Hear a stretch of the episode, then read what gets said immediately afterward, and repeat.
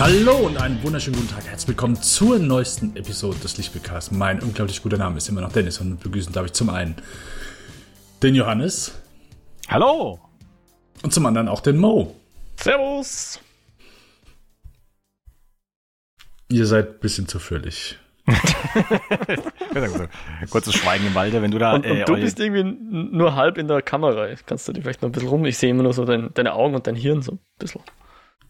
Was? Ich soll Okay. näher an die Kamera? Wie soll, wie soll nee, das nee, denn die gehen? Kamera so kippen oder, oder, oder deinen Sessel nach oben fahren, irgendwie, keine Ahnung. Ich, beides geht nicht. Mein Laptop kann ich nicht mehr knicken. Der, der Winkel ist so fest, weil ansonsten geht er kaputt.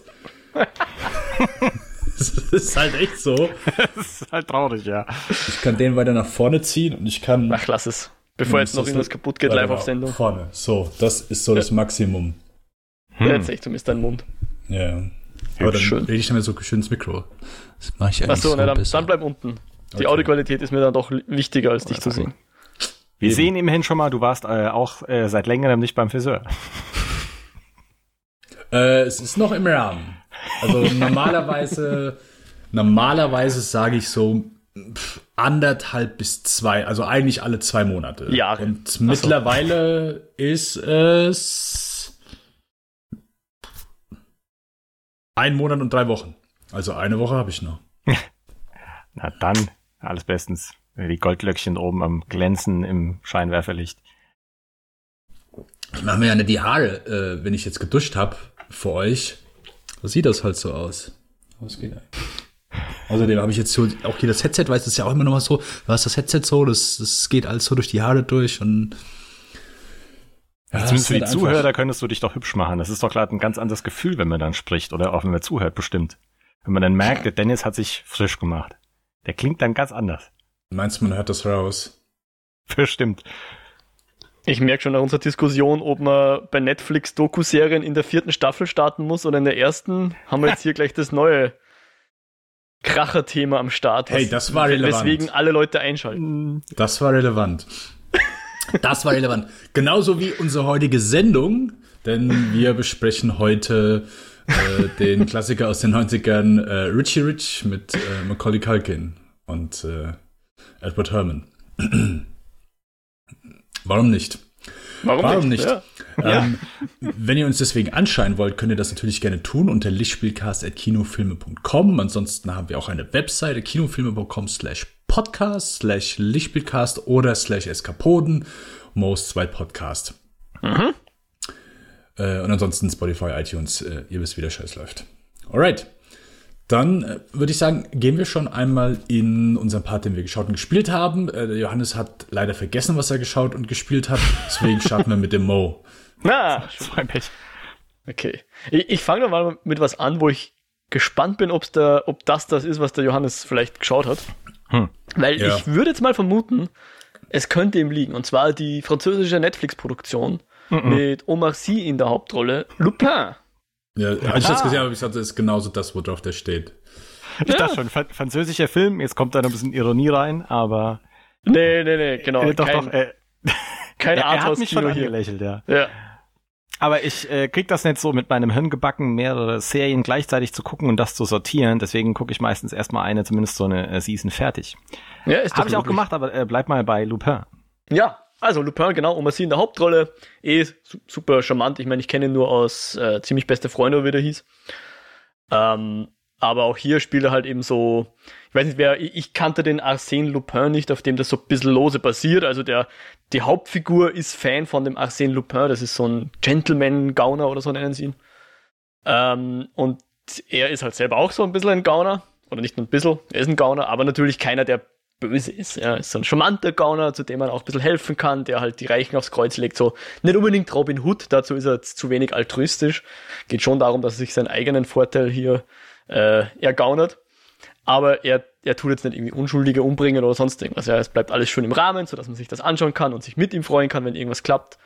Ähm, und ist eben eine französische Produktion, gibt, äh, ich glaube, fünf Folgen oder so, so knappe Stunde, wenn ich es jetzt richtig im Kopf habe. Also so ein Ding, wo man relativ schnell durch ist, wenn man sich da ein paar Abende hinsetzt und das äh, anschaut, so wie es wir gemacht haben. Und ist einfach echt fein schön unterhaltsam, ja.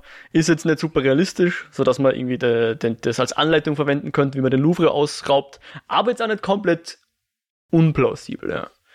Hat ein paar lustige Ideen. Ich finde, er, er baut auch ganz gut so die moderne Technik ein. Also es kommen so kleinere Nebengaunereien mit einer, mit einer, heißt jetzt in der Serie nicht so, aber mit so einer Alexa oder so einer Sprachsteuerungsassistentin-Dings kommt vor und auch so ein bisschen Deepfake wird einmal kurz erwähnt, nur so am Rande, nicht unbedingt hm.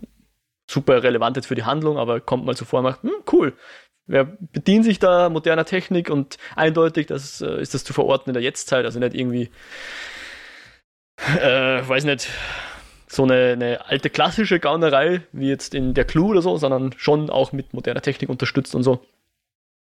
Als Gegenspiel natürlich die Polizei und ein, ein, ein böser, reicher Mensch, ohne jetzt zu viel zu verraten, mit dem den er halt so quasi als sein ein Nemesis hat, ja. Und das war echt einfach richtig schöne Abendunterhaltung. Ja, nicht zu tiefsinnig, dass man da irgendwie groß ins Grübeln kommt, bevor man ins Bett geht oder so. Jetzt auch nicht so dumm, dass man sich irgendwie beleidigt fühlt. Äh, einfach ganz, ganz, ganz nette Abendunterhaltung. Und äh, eben, wer so ein bisschen auf, auf Heist-Movies steht oder, oder Serien halt in dem Fall, ich glaube, der wird sich sehr damit anfreunden. Wir haben es jetzt auch im französischen Original geschaut. Ich hatte theoretisch Französisch in der Schule, mein Verlobter auch sind beide super schlecht in Französisch, aber so mit Untertitel haben wir es gerade so hinbekommen, dass wir verstehen, um was Same. es geht. Oh la la. Deu deutsche Untertitel übrigens, also. aber so war es doch ganz cool, das mal so zu schauen, ja. Was ein gefühlter Mehrwert eigentlich, äh, dass du sagst, dass du den auf Französisch gesehen hast oder hast gesagt, mh, hm, äh, wenn du den jetzt auf Deutsch guckst? Wahrscheinlich nicht. Ganz ehrlich, wahrscheinlich nicht. Mhm. Also ich glaube jetzt mal, ich habe es nicht, ich habe nicht reingekocht, ich glaube mal, die Synchronisation wird schon in Ordnung sein. Ich nehme nicht an, dass die super schlecht ist. Ist ja jetzt nicht so, dass im, im deutschen Sprachraum die Leute nicht wissen, wie man eine Synchro macht. Das ist meistens eh handwerklich ganz ordentlich. Ähm, es ist nicht so, glaube ich, dass man groß französische Sprachwitze jetzt da drin eingebaut hat oder so. Zumindest. Ansonsten wären sie so oder so an mir vorübergegangen. äh, insofern glaube ich, ist das auch vollkommen okay, wenn man das auf einfach auf Deutsch schaut. In der synchronisierten Variante. Bei Casa de Papel bzw. Haus des Geldes haben wir es auch auf Deutsch geschaut und nicht auf Spanisch. Und es war fein, hat gepasst. Kann man sich nicht beschweren. Ja. Wie heißt es nochmal im, im äh, Original? Casa de Papel. Okay. Keine Ahnung. Sag mir, sag, nein, nein, alles gut. Ah, sag mir eine Party, auf der du gehst und dann, ja, und hey, Mo, was hast du geguckt? Ah, ich habe jetzt, äh, äh, wir haben auf Netflix äh, Casa de Papel geguckt. Und alle drehen sich schon. Mo richtet seinen Monokel. Ja. Seine Freundin legt gerade seinen, seinen Fuchs, ihren Fuchsmantel ab. ah, Mo, redest du gerade über die Casa de Papel? Ja, ja, haben wir geschaut. Hm, ja. Im spanischen Original, ja. Ja, ja schön. Ja, aber äh, mich würde interessieren, warum guckt ihr Filme im O-Ton? Und wenn ihr es vielleicht nicht oder nur bedingt versteht. Naja, schon irgendwie, wir hatten uns schon gedacht, vielleicht lernt man was, ohne, ohne dass es anstrengend ist oder so. Ja. Wäre wär doch ganz nett. Aber es ist echt. Also Französisch, wenn die in einer normalen Geschwindigkeit reden, komme ich echt wirklich nicht mit. Also ich glaube, da verstehe ich mehr von Casa de Papel, wenn ich das im Original schaue, als wenn ich französische Schauspieler beim Reden zuhöre. Also ich weiß eh nicht, ob es nicht ein bisschen umsonst war, dass wir das auf Französisch geschaut ja. Aber so, nee, was ist so, da einfach die Frage, was ist so deine grundlegende Motivation, einen Film im O-Ton zu schauen? Naja, meistens, also wenn ich jetzt vom englischen Original ausgehe, finde ich schon, dass ähm, dass es besser funktioniert im, im Großteil. Also wenn die Schauspieler einigermaßen wissen, was sie tun und Schauspielern können, hm. dann ist es einfach meistens besser als, als synchronisiert. Wenn die Schauspieler jetzt furchtbar sind, sodass die Synchronsprecher vielleicht sogar mehr Ausdruck reinbringen in, in die Rolle, als die Schauspieler dazu in der Lage sind, dann habe ich auch nichts gegen die Synchronisation. Aber ansonsten, wenn es möglich ist, möchte ich es mir schon so, schon so anschauen, wie es auch sozusagen die Filmemacher abgenommen haben, ja, weil die, die werden sich nicht alle Sprachvarianten auch anschauen. Wenn man nicht gerade der Sir Peter Ustinov ist, kann man ja nur eine Sprache meistens so flüssig, dass man einen Film in der äh, oder eine Synchronisation machen kann oder sonst irgendwas. Insofern möchte ich schon möglichst nah am Original sein und einfach das so genießen können, wie es auch ursprünglich gemacht wurde, mit möglichst wenig Bearbeitung. Ich schaue mir auch keinen Fancut hm. an von dem Film oder sowas. Ja. Ja, ich denke, das finde ich halt auch ähm, so diesen interessantesten Aspekt, dass du halt wirklich das Wort und Bild, was aufgezeichnet wurde, also meistens zumindest dann direkt halt mit im Zusammenhang bekommst. Mhm. Sicher dann so ein paar Wortwitze auch noch ein bisschen passender sind, die dann vielleicht äh, in der Übersetzung verloren gehen. Ähm, wobei eben mich dann halt sagt, wenn ich dann im Französischen oder im Spanischen äh, da mitschauen müsste, äh, dann ist dann eher so, dass ich mich freue, wenn ich ein Wort äh, wiedererkenne ja. bei dem Sprechtempo. da wird's mich da äh, beim anderen überhaupt äh, verlieren, wo ich dann doch äh, meistens drauf rübergehe und ja, ich, also es gibt halt so ein paar Aus Ausreißer, finde ich, in, in beide Seiten, wo es mal ähm, erstaunlich gut, mal erstaunlich schlecht funktioniert. Ja. Ähm, aber ja, sonst ist es eben schon auch überhaupt erstmal cool, dass man äh, durch diese Streaming-Geschichten jetzt im Vergleich zum Kino oftmals noch einfacher denn die Möglichkeit hat, die im Original zu gucken. Definitiv, ja. Wie ja. ist es bei dir, äh, Dennis? Äh, du schaust das einfach grundsätzlich lieber auf, auf Englisch oder du bist ja auch jemand, der gerne wirklich in den O-Ton direkt guckt, oder? Ja, ich gucke schon, also das soll kein. Ja, ich gucke alles im O-Ton. Ähm, ja, ich schließe mich mal an. Also erstmal nimmt's, reißt mich ein bisschen raus, wenn ich dann wieder irgendwie einen Synchronsprecher höre, wo ich weiß, okay, der hat letzte Woche irgendwie äh, den und den synchronisiert und, und das nimmt mich so ein bisschen raus, finde ich störend. Ähm, mhm. Performances sind einfach noch mal ein Tick intensiver, ein bisschen, kommt einfach ein bisschen so. Wir haben eine gute deutsche Synchro, will ich nichts gegen sagen, aber im Original kommt es einfach noch mal ein bisschen besser rüber. Klar, Sachen wie Spanisch, Französisch, äh, pff, sagen wir so, alles, was nicht auf Englisch ist, kann ich auch nicht verstehen. Aber ich glaube, ein guter Vergleich, oder vielleicht ist auch kein guter Vergleich, aber ähm, Scorsese zum Beispiel, jemand, den ich, ein, ein, großartiger Filmemacher, und er hat oft in Filmen ähm, Anschlussfehler. So, keine Ahnung, in einer Szene hat jemand eine Zigarette, äh, die ist ganz lang und plötzlich in der nächsten ist sie auf einmal wieder ganz kurz und auf einmal hat er ein Glas äh, in der Hand und dann in einer Vignette. Also äh, es gibt ein paar dieser äh, Anschluss-Continuity-Fehler und so weiter. Oder einfach manchmal ein, zwei Edits, wo plötzlich ganz schnell geschnitten wird, wo du denkst, okay, pff, warum war es jetzt da? Und Scorsese nimmt so Sachen eher in Kauf, weil er sagt, die Performance ist ihm lieber und das ist ihm wichtiger und darauf kommt es ihm an. Und hm. das so finde ich bei, auch wenn ich jetzt sage, ich verstehe kein einzelnes Wort von dem, was die sagen, die Dramatik von dem bekomme ich dadurch besser mit. Nur, und also das ist mir lieber, und ich meine, ich habe immer noch die Untertitel zum Mitlesen, aber wenn jemand schreit oder äh, ausmützig wird, oder aus sich rausgeht, kommt für mich dadurch einfach besser rüber, weil ich einfach den Schauspieler auch mitbekomme, wie der halt aus sich rausgeht. Und ich finde, das ist dann eben durch eine Synchro, wird das alles so ein bisschen gepolished und weggemacht, äh, weil man ja will, oh ja, dann, damit man halt jedes Wort versteht. Aber ich finde, das ist dann gar nicht wichtig, dass man überhaupt jedes Wort versteht.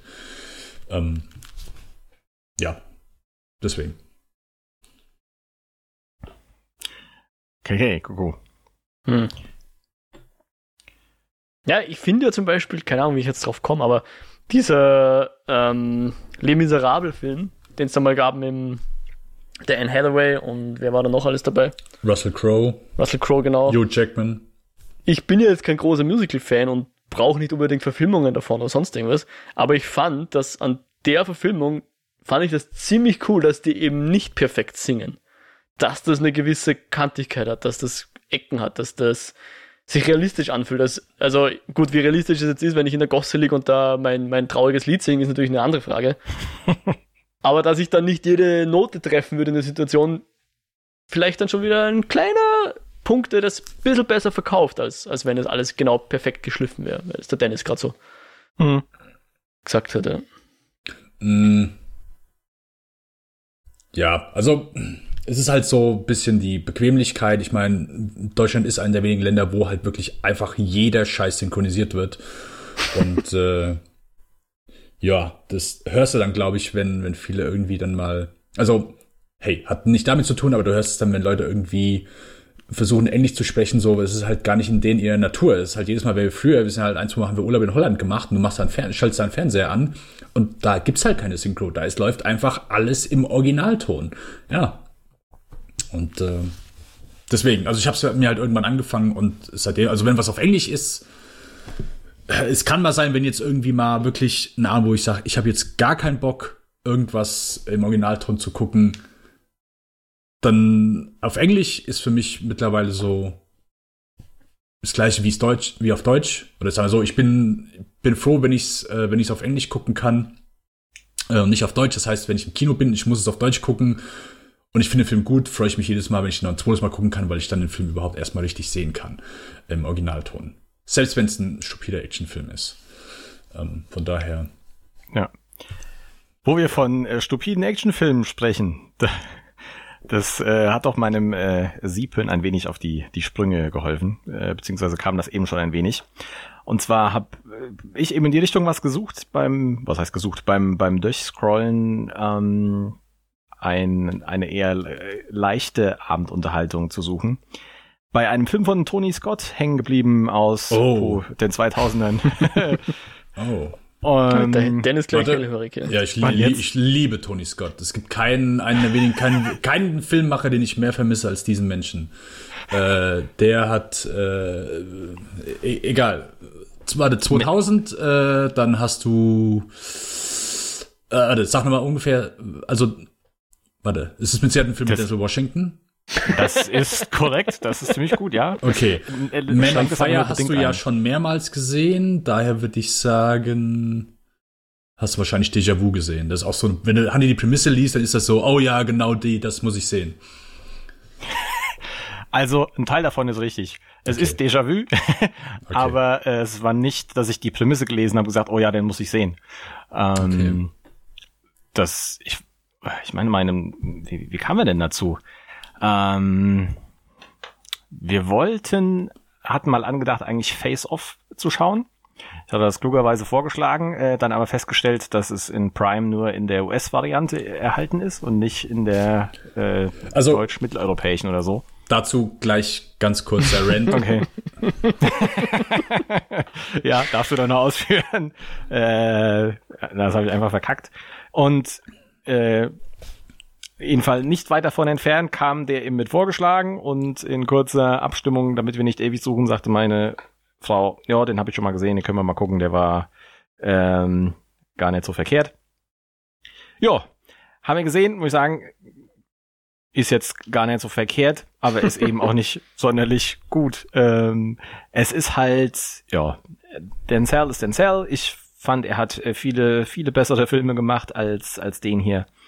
Ähm, er hat ein ganz nettes Setup, eine, eine Geschichte dahinter, ähm, die, ja, mit dem Déjà-vu ein wenig halt spielt.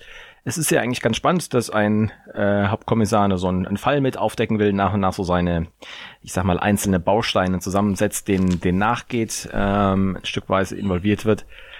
Aber hier sind halt ja nicht nur so ein paar Anschlussfehler drin, sondern halt so ein paar, ich finde, äh, hanebüchene Beibiegungen, die das doch etwas äh, fragwürdig machen, beziehungsweise einfach eine äh, recht hohe Inkonsistenz an den Tag legen. Und noch dazu, ich weiß nicht, ob's, warum, ob es die Bildqualität irgendwie war. Irgendwie sah das Ganze auch nicht so sonderlich beeindruckend aus, sondern viel zu kontraststark gegradet ähm, und jetzt optisch nicht so äh, visuell beeindruckend. War schön, äh, reale Explosionen zu sehen, wo die einiges Großes in die Luft gejagt haben, wo es dann ein bisschen in CGI ging. Also war nicht, war nicht viel drin, glaube ich. Ähm, da hat man auch so ein bisschen das, das Alter gesehen. Aber ja, würde ich jetzt, ich sag mal, andere Filme, ähm, die eben hier die, äh, genannte Co-Produktion von Denzel Washington und Tony Scott, was er Dennis eben schon nannte, ja dann eher mit äh, einem an den ans Herz legen, der war war deutlich besser. Und so ja konnte man mal äh, sich den Abend mit verbringen, aber da ist auch schon das meiste, denke ich, zu gesagt. Äh, Tony Scott, ja, hat ja mit seinen, das waren ja meistens so in diese Action äh, Richtung, die jetzt nicht auf sonderlich großen Tiefgang ist, wobei ich glaube, manches so ein bisschen bemüht ist, aber die doch in gewisser Weise ähnlich äh, gestrickt sind. Ich glaube, da fällt er auch ein bisschen drunter, fällt ein bisschen runter. Was ist nicht sein, sein Vorletzter? Hat er danach noch einen gemacht und ist dann retired, oder? Das So viele Filme mehr hat er doch nicht mehr gemacht, meine ich. Retired, äh, er ist von der Brücke gesprungen, hat sich selbst umgebracht. Echt? Ähm, ja. Äh, nee, er hat danach Ups. noch äh, das äh, Pelham 123 Remake gemacht. Und oh. er hat auf jeden Fall, sein letzter Film ist wirklich richtig gut.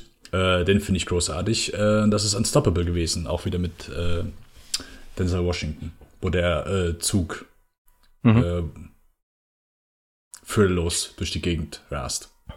Ja. Den habe ich noch nicht gesehen, muss ich sagen. Okay.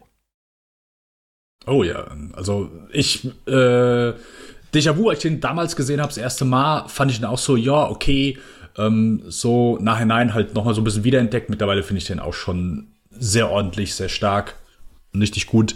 Äh, bisschen gaga ist, glaube ich, dann so in der Technologie. Äh, das bringt es, glaube ich, so ein bisschen mit sich. Äh, Suspension of Disbelief ist da, glaube ich, so ein bisschen vorausgesetzt. Aber allgemein, äh, Tony Scott ist der einfach jemand, der hat einfach, also der, dem seine Filme sind geil gecastet, der hat einfach ein richtig geiles Auge gehabt. Das ist so der Proto-Michael Bay gewesen, aber halt nur, wenn ein bisschen äh, Tony Scott, äh, ich habe das mal bei Beverly Hills Cop 2 gesagt, ähm, Tony Scott ist Michael Bay, der aber seine Charaktere gern hat oder liebt oder zumindest äh, sagt, hey, das sind äh, nette Menschen, auch wenn es manchmal eher Arschlöcher sind. Aber Michael Bay ist äh, dann noch was anderes. Aber die sind halt immer so, auch diesen Hochpolier, der hat, also der hat auch so diesen, diesen ganzen Stil, den, wo Michael Bay versucht hat, den, das so nachzuahmen und irgendwie auch so einen eigenen Stil gefunden hat, so viel mit Rauch, viel Nebel, so äh, die ganze, äh, ich sag mal, Musikvideo-Optik, ähm, ja, einfach, Tony Scott ist großartig. Und es wurde immer so gesagt, ja, okay, sein, dem sein Bruder, also Ridley Scott, hat so die, die, die Meisterwerke mehr gemacht, er hat Alien gemacht, er hat Blade Runner gemacht und so weiter. Ja, wenn du mich wirklich fragen würdest, hier entscheide ich für eine Filmografie, ich, äh, Tony Scott jederzeit. Also, was der Mann gemacht hat, ist einfach, oh, ich liebe den Mann. Hm. Ja. Ich dachte, das eben war nur etwas Ironie drin, ähm, weil äh, ja, also ich habe dem Film schon einiges anzukreiden, was der jetzt auch nicht so großartig macht. Ähm, stimmt, ich ist ein, denke ich, ein guter, guter Vergleich mit, mit Michael Bay, den du ansprichst und der Bezug, dass er mehr auf die Charaktere eingeht. Aber das, was er visuell versucht, finde ich, äh, also der, der Schnitt vom Anfang hier der, ähm, von Déjà-vu, der ist super anstrengend und verwirrend. Also den, den fahre ich echt nicht gut. Ähm, also der macht halt, der, der macht so ein bisschen, es gibt ja von dem hier, äh, oh, wie hieß der, Every Frame a Painting, der eben halt auch gerade so ein bisschen What is Bayham erklärt, wo mhm. er eben halt hier auch drauf eingeht, so mit äh, langer Linse, Gegenbewegung, du siehst halt, jemand steigt in Slow-Mo aus dem Auto aus, ähm, da weiß ich nicht, wer von wem da mehr abgeguckt und gemacht hat, ähm, aber es ist durchaus gewisse Ähnlichkeiten da, nur hier sind halt so viele unnötige Schnitte, Gefühlsdra und Bewegung, die halt einfach gerade am Anfang, wenn es darum geht, nur ich sag mal, den Ort zu zeigen, dein Boot, dann fliegt der Helikopter halt 17 Mal um die ganze Szenerie hindurch, was du halt prima auch, ich sag mal, in einem äh, schönen Establishing-Shot und äh, zwei, drei anderen Bildern mit reinmachen kann. Also das bin ich nicht so ganz mit aufgegriffen. Sonst äh, später ist da gar nicht viel vorzuwerfen und so, da macht er das, denke ich, schon solide, aber das war halt gefühlt. Also da, da, da hat man erstmal so ein bisschen, mh, hm, Moment, äh, sich aufgesetzt und gesagt, was will der Film jetzt von mir? Ab 2004, als Man on Fire rauskam, hat Tony Scott diesen wilden Schnitt und äh, extrem, äh, ich sag mal, so den, diese kinetische Energie, die er halt so in früheren Filmen hatte, hat er da eben so auf den Schnitt übergeworfen und seit Man on Fire, also ganz extrem war es bei Domino, den im Nachhinein dann so, also ab ich sag mal so, dem seine letzten Filme, die sind ja alle vom Schnitt sehr extrem und Déjà-vu ist, glaube ich, noch so der humanste von allen. äh, und Man on Fire und Domino sind wahrscheinlich dann so die Extremfälle. Domino noch mal wirklich extremer, wo mhm. Leute wirklich gesagt haben, ey, okay, das kann ich mir einfach nicht mehr geben. Auch ich, also Domino habe ich damals gesehen und gesagt, okay, das hier ist ein bisschen zu extrem.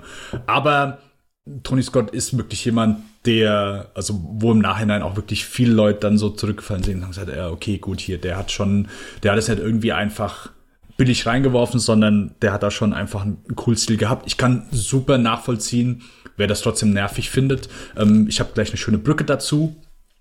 Ähm, und selbst Domino ist schon einfach eine, ich sag mal, sehr extreme Variante davon, eben von dieser, ja, also das hier ist kann einfach klassisches Filmmaking ist eine Sache, aber das muss nicht immer so das Nonplusultra sein. Wenn du jetzt sagst, okay, hier hätte man auch einfach mhm. einen schönen Establishment-Shot machen können. Okay, ja, klar, irgendwelche anderen Filmemacher machen das. Aber nur die, es gibt ja nicht nur diesen einen Weg. Ähm, ja, absolut. Das heißt ja lange nicht, okay, nur weil jetzt hier einer mehr Schnitte, also zum Beispiel das, was du ankleidest, was jemand, wenn du wirklich sehen willst, wie das jemand schlecht macht, guck dir die Filme von Oliver Megaton ein. An. Der heißt wirklich Keine Megaton. Ahnung, wer das ist. ja, Olivier Megaton ist ein äh, Franzose, der kommt aus der Schmiede von Luc Besson. Und der hat äh, unter hm. anderem Taken 2 und 3 gemacht ähm, äh, mhm. allein da, und das ist wirklich so jemand, der, der versucht auch Tony Scott nachzumachen und es ist einfach grauenvoll. Da gibt's so diesen, dieses ber berühmte Video. Äh, gibt's einfach dieses Video, wo äh, Liam Neeson äh, einfach nur über den Zaun springt und mhm. ich glaube, es das sind äh, 15 oder 20, 20. Schnitte. So. Mhm. Ja, okay. Ähm, es, nur weil jemand. Es ist halt gefährlich bei sowas, dass wenn du sagst, oh, okay, guck mal, hier kannst du natürlich weniger Schnitte nehmen. Ja, natürlich. Nur weil jemand eine banale Aktion macht, heißt, und du kannst das in weniger Schnitten machen, ähm, und da kommt es natürlich sehr lustig rüber, wenn du siehst, hey, bei dieser einen simplen Aktion nehmen die 15 Schnitte und versuchen das richtig actionreich zu machen, nur weil er über den Zaun springt. Ähm, und selbst da gibt es einfach gibt's gute Varianten, es gibt schlechte Varianten. Ähm, ja, ich, äh, ich würde gerne noch mehr ausholen, aber yeah. etwas, etwas äh, zu angehen. Auf nee. jeden Fall äh, ja, ich ah. kann es nachvollziehen, aber äh, vielleicht guck in noch einmal ein, zwei Jahren Déjà-vu, dann. Äh, äh genau, aber dass du mich da auch nicht falsch verstehst. Ich hab, äh, will ja da keine oberflächlich äh, hohl, halb unwissende Kritik äh, wählen, sondern ich, ich fand es halt an der Stelle halt passend. Ich bin da ganz bei dir. Aber die, je nachdem, die Frage ist, warum macht man das und auch mit welcher äh, Wirkung, äh, gerade sowohl Bewegung, Schnitt und Inhalt. Ähm, das fand ich halt jetzt einfach nicht so sonderlich ansprechend und etwas mhm. ungewohnt an der Stelle, was sicher jetzt nicht handwerklich schlecht ist. Die einzelnen Shot an sich sind gut da, aber äh, für mich persönlich ähm, hat sich das jetzt nicht als Mehrwert oder ansprechend äh, dargestellt. Ähm, auch wenn ich eigentlich durchaus ja knackige Schnitt gerne hab, aber wenn die halt fließend sind und äh, das irgendwo wo, wo Sinn macht, um Dinge auch zu unterstützen und normalen, ja, hier wirkte es ähm, sehr herausstechend und manchmal ist es dann dann doch, ich weiß nicht, da ist Deakins ja auch so ein ähm, Verfechter, dass er sagt, wenn du die die die Kameraarbeit gar nicht so sehr als herausragend äh, heraus mit mit wahrnimmst, finde ich das dann oftmals gerade in so Szenen dann noch ein Stück weit ansehnlicher, auch wenn ich äh, durchaus Spaß habe, wenn man das bewusst mit einsetzt. Wie gesagt, das kann man sehen. Ich würde jetzt nicht so weit äh, gehen sagen, das ist äh, per se schlecht, das auf keinen Fall. Ähm, aber ganz klar einfach die persönliche Meinung, ähm, die nicht ganz unwissend ist, dass das an der Stelle etwas überzogen war. Ähm, kleiner Vorschlag. Nächstes Review machen wir einen Tony Scott Film. Wir besprechen nachher nach der Sendung, welchen wir nehmen. Nämlich einen, den ihr beide noch nicht gesehen habt. kenn du, kenn du. Gut. Aber Dennis, Dann, du willst uns jetzt deinen Rant nicht vorenthalten. Du hast vorher angesetzt, du hast uh, uns gewarnt. Oder war das äh, der Rant schon? No. Ja, nee, nee, nee, warte. oh ja, richtig. Äh, und es ist nicht das, was ihr denkt. Ähm, ich weiß gar nicht, was ich denke. Eigentlich kein das ist, Nee, nee, ja. nee, nee.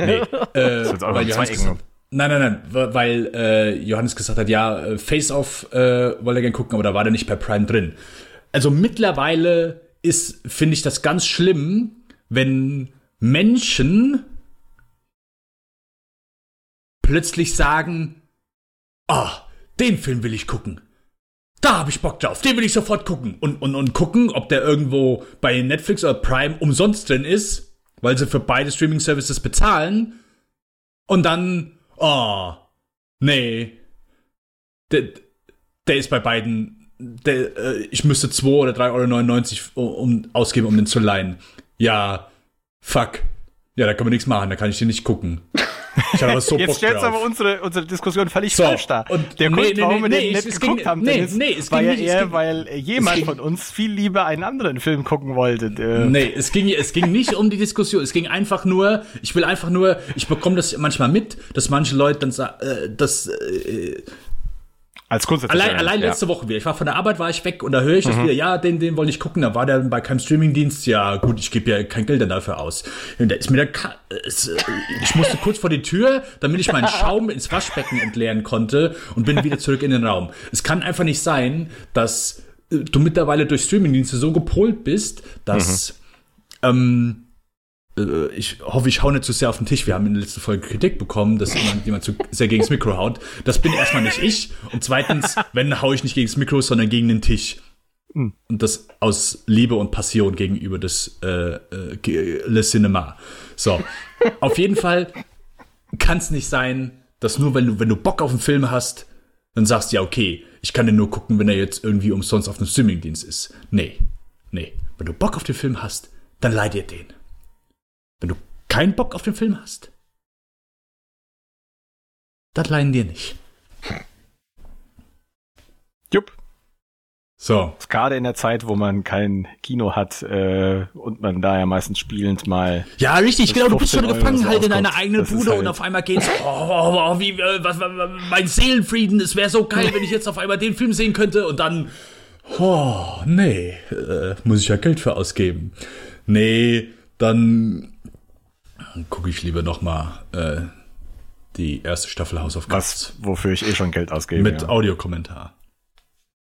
Ja, ist äh, auch nochmal eine schöne Diskussion, ob das so dieses äh, äh, verstärkte, das alles nur über Abo streamingmäßig verdient ist, unsere Sehgewohnheiten doch sehr stark äh, beeinflusst oder wie Ja, sehr wir die Seher, Ja, die beeinflussen, was die auf ihren Service da mit reinbringen. Ja, Aber tut's. Ja, tut's. Das ist ein guter Punkt. Aber Ja, Dennis, äh, hast du denn für etwas Geld ausgegeben, nochmal ganz gezielt, weil du es unbedingt gucken wolltest? Oder was hast du geschaut? Äh, nein, ich habe all das das ist auch noch mal so. Ich musste für meinen anderen Podcast Spielfilm musste ich Geld ausgeben äh, und zwar nur für schlechte Filme. nur für Das ist schlechte bedauerlich. Filme. Also nicht nur, aber äh, da habe ich äh, viele Filme für geliehen, weil ich habe äh, da könnt ihr den Spielfilm in der Februarausgabe, da habe ich über Thomas Crown Affair, da habe ich über das Rollerball Remake, über Basic und über ähm, Der reizende Krieger, die letzten vier Filme von John McTiernan gesprochen. Ja, und ich hatte die zwar auf DVD, aber das kann man sich ja nicht mehr antun, deswegen musste ich die leihen. ähm, ja, ich habe in letzter Zeit, ich weiß nicht wieso, ich war so auf einem 90er-Kick und habe nochmal so ein paar 90er-Filme gesehen. Ähm, da will ich eigentlich auch gar nichts von erwähnen. Aber äh, ich bin über Jurassic Park zu Independence Day und dann bin ich bei der Born-Reihe irgendwie gelandet und habe gesagt, weißt du was, ich habe da nochmal Bock drauf. Und habe die, bisher habe ich die ersten zwei gesehen. Will natürlich noch Ultimatum sehen, weil ich bin, viele sagen ja, okay, Born Supremacy, also der zweite, die Born Verschwörung ist der beste, aber für mich ist es der dritte Born Ultimatum. Der dritte ist, gebe ich gern offen zu, ist der ist ein Tick schlechter als Supremacy als Film, aber hat eindeutig die besseren Action-Sequenzen. Der zweite hat wahrscheinlich die besser charaktermotivierten Action-Sequenzen, gebe ich auch gerne zu, aber der dritte hat die besseren Action-Sequenzen und die intensiveren und einfach ist ein Action-Meisterwerk. Auf jeden Fall habe ich dann noch mal äh, den ersten Born geguckt und da und das ist halt wirklich so wie, wie, wie klein und gemächlich der anfängt und auch eigentlich bleibt. Und äh, das ist immer so interessant, wenn du halt so siehst, okay, wo viele Filme so ein Franchise geworden sind, ist es immer erst mit dem zweiten Teil. So, auch so ganz, ganz viele äh, Trademarks, so ganz viele, womit du halt so, so ein Franchise verbindest. Es ist so oft, dass es immer erst im zweiten Teil anfängt. Ähm, ja, und auch hier, ich meine, der erste ist von Doug Lyman, der äh, ist so ein wirklich kleiner Agententhriller. Ich fand ihn auch damals so, ich fand ihn okay so, ja, aber so im zweiten, als Paul Greengrass angefangen hat, Junge, der hat einfach auf die Kacke gehauen und äh, funktioniert für mich heute einfach noch sowas von gut. Ich liebe die Teile. 2 und 3 sind einfach so kinetische Actionfilme, so gut gemacht, kreativ, weil der sich einfach ich meine, wurde tausendmal drüber gesprochen, aber der, der nimmt sich halt einfach, hier nimmt er sich eine Zeitung, hier nimmt er sich einen Stift und, und, und äh, kloppt sich damit Handlangern die Birne ein, äh, um ebenso diese Sachen zu nehmen, die halt gerade, die gerade da sind. So in, in, kurz vor der Verfolgungsjagd, die Verfolgungsjagd in Born-Verschwörung ist so der absolute Wahnsinn. Eine der besten, wenn nicht sogar die beste Autoverfolgungsjagd, die es je gegeben hat würde ich sagen.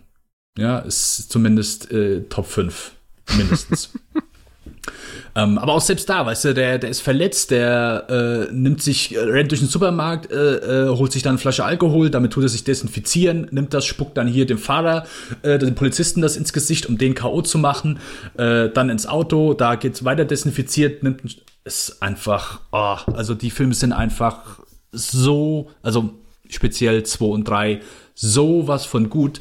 Und wie viele, nicht wie viele, aber es gab natürlich dann ein, ähm, eine, äh, eine, äh, eine Stimme, eine kollektive Stimme, die gesagt hat, hey, das ist nicht gute Action oder das ist nicht gut gedreht, weil da ist die Kamera zu wackelig und es sind zu viele Schnitte.